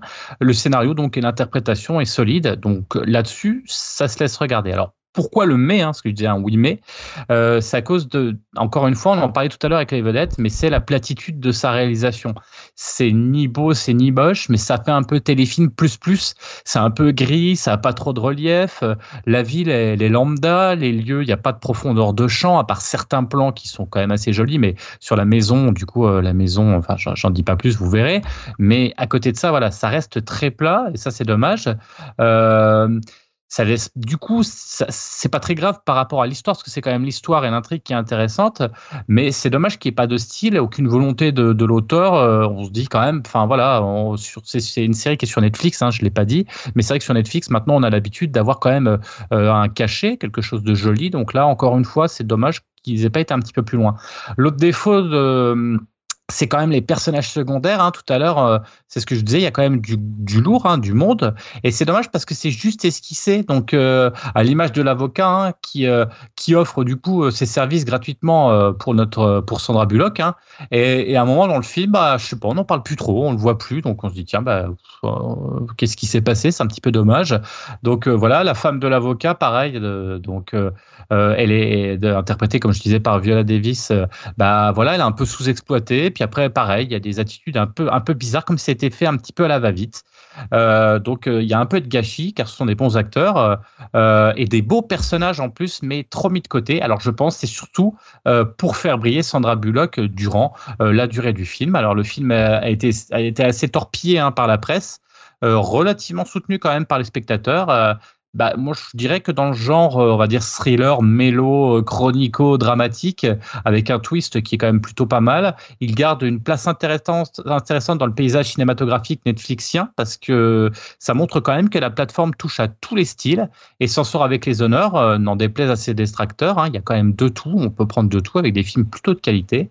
Alors, si vous aimez hein, ce genre de film, hein, c'est un sombre portrait de femme courageuse, bah, je vous encourage donc de le regarder en faisant fi effectivement de sa forme un peu trop convenue à mon goût.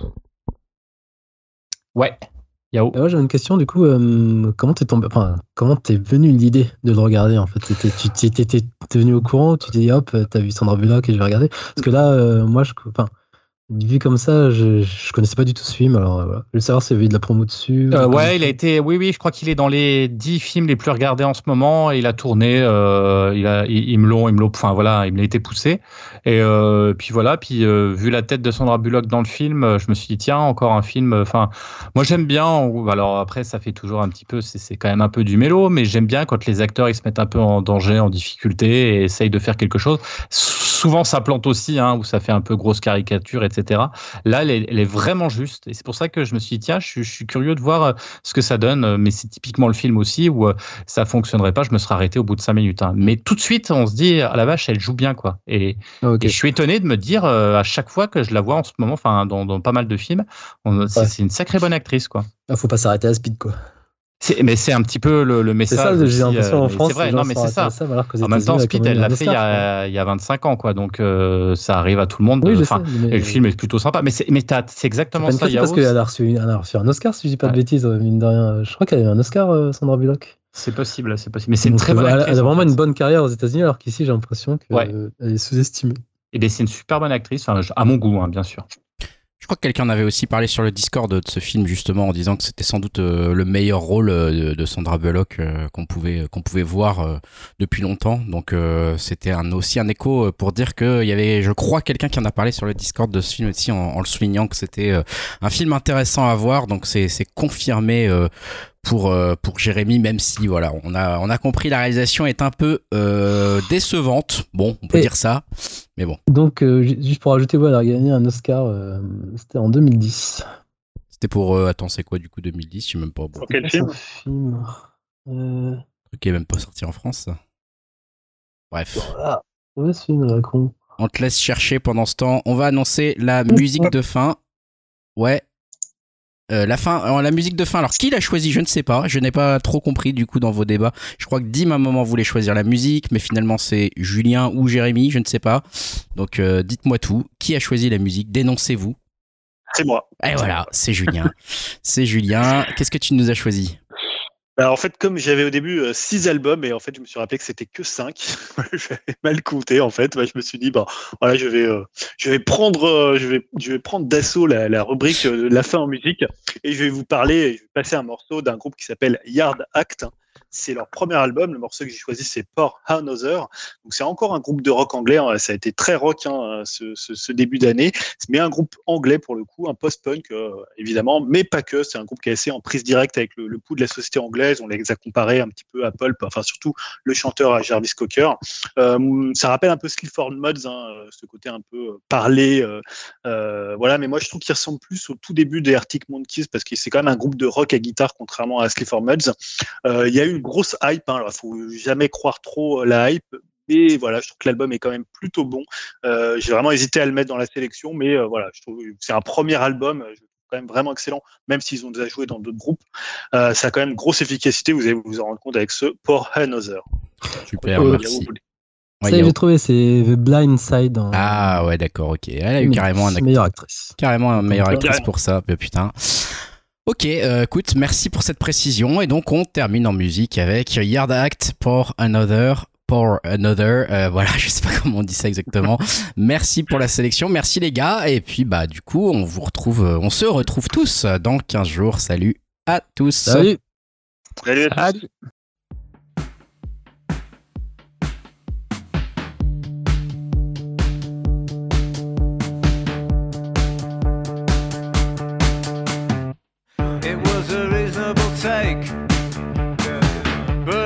Time that it took to find a beat in the break, the needle combing through the grooves of your mind had already stuck. And so you turned to a friend. You asked them what they had left. Oh, they stuck their hand down the back of their pants and said, I think the conversation might be reaching an end. I said, We can't have that.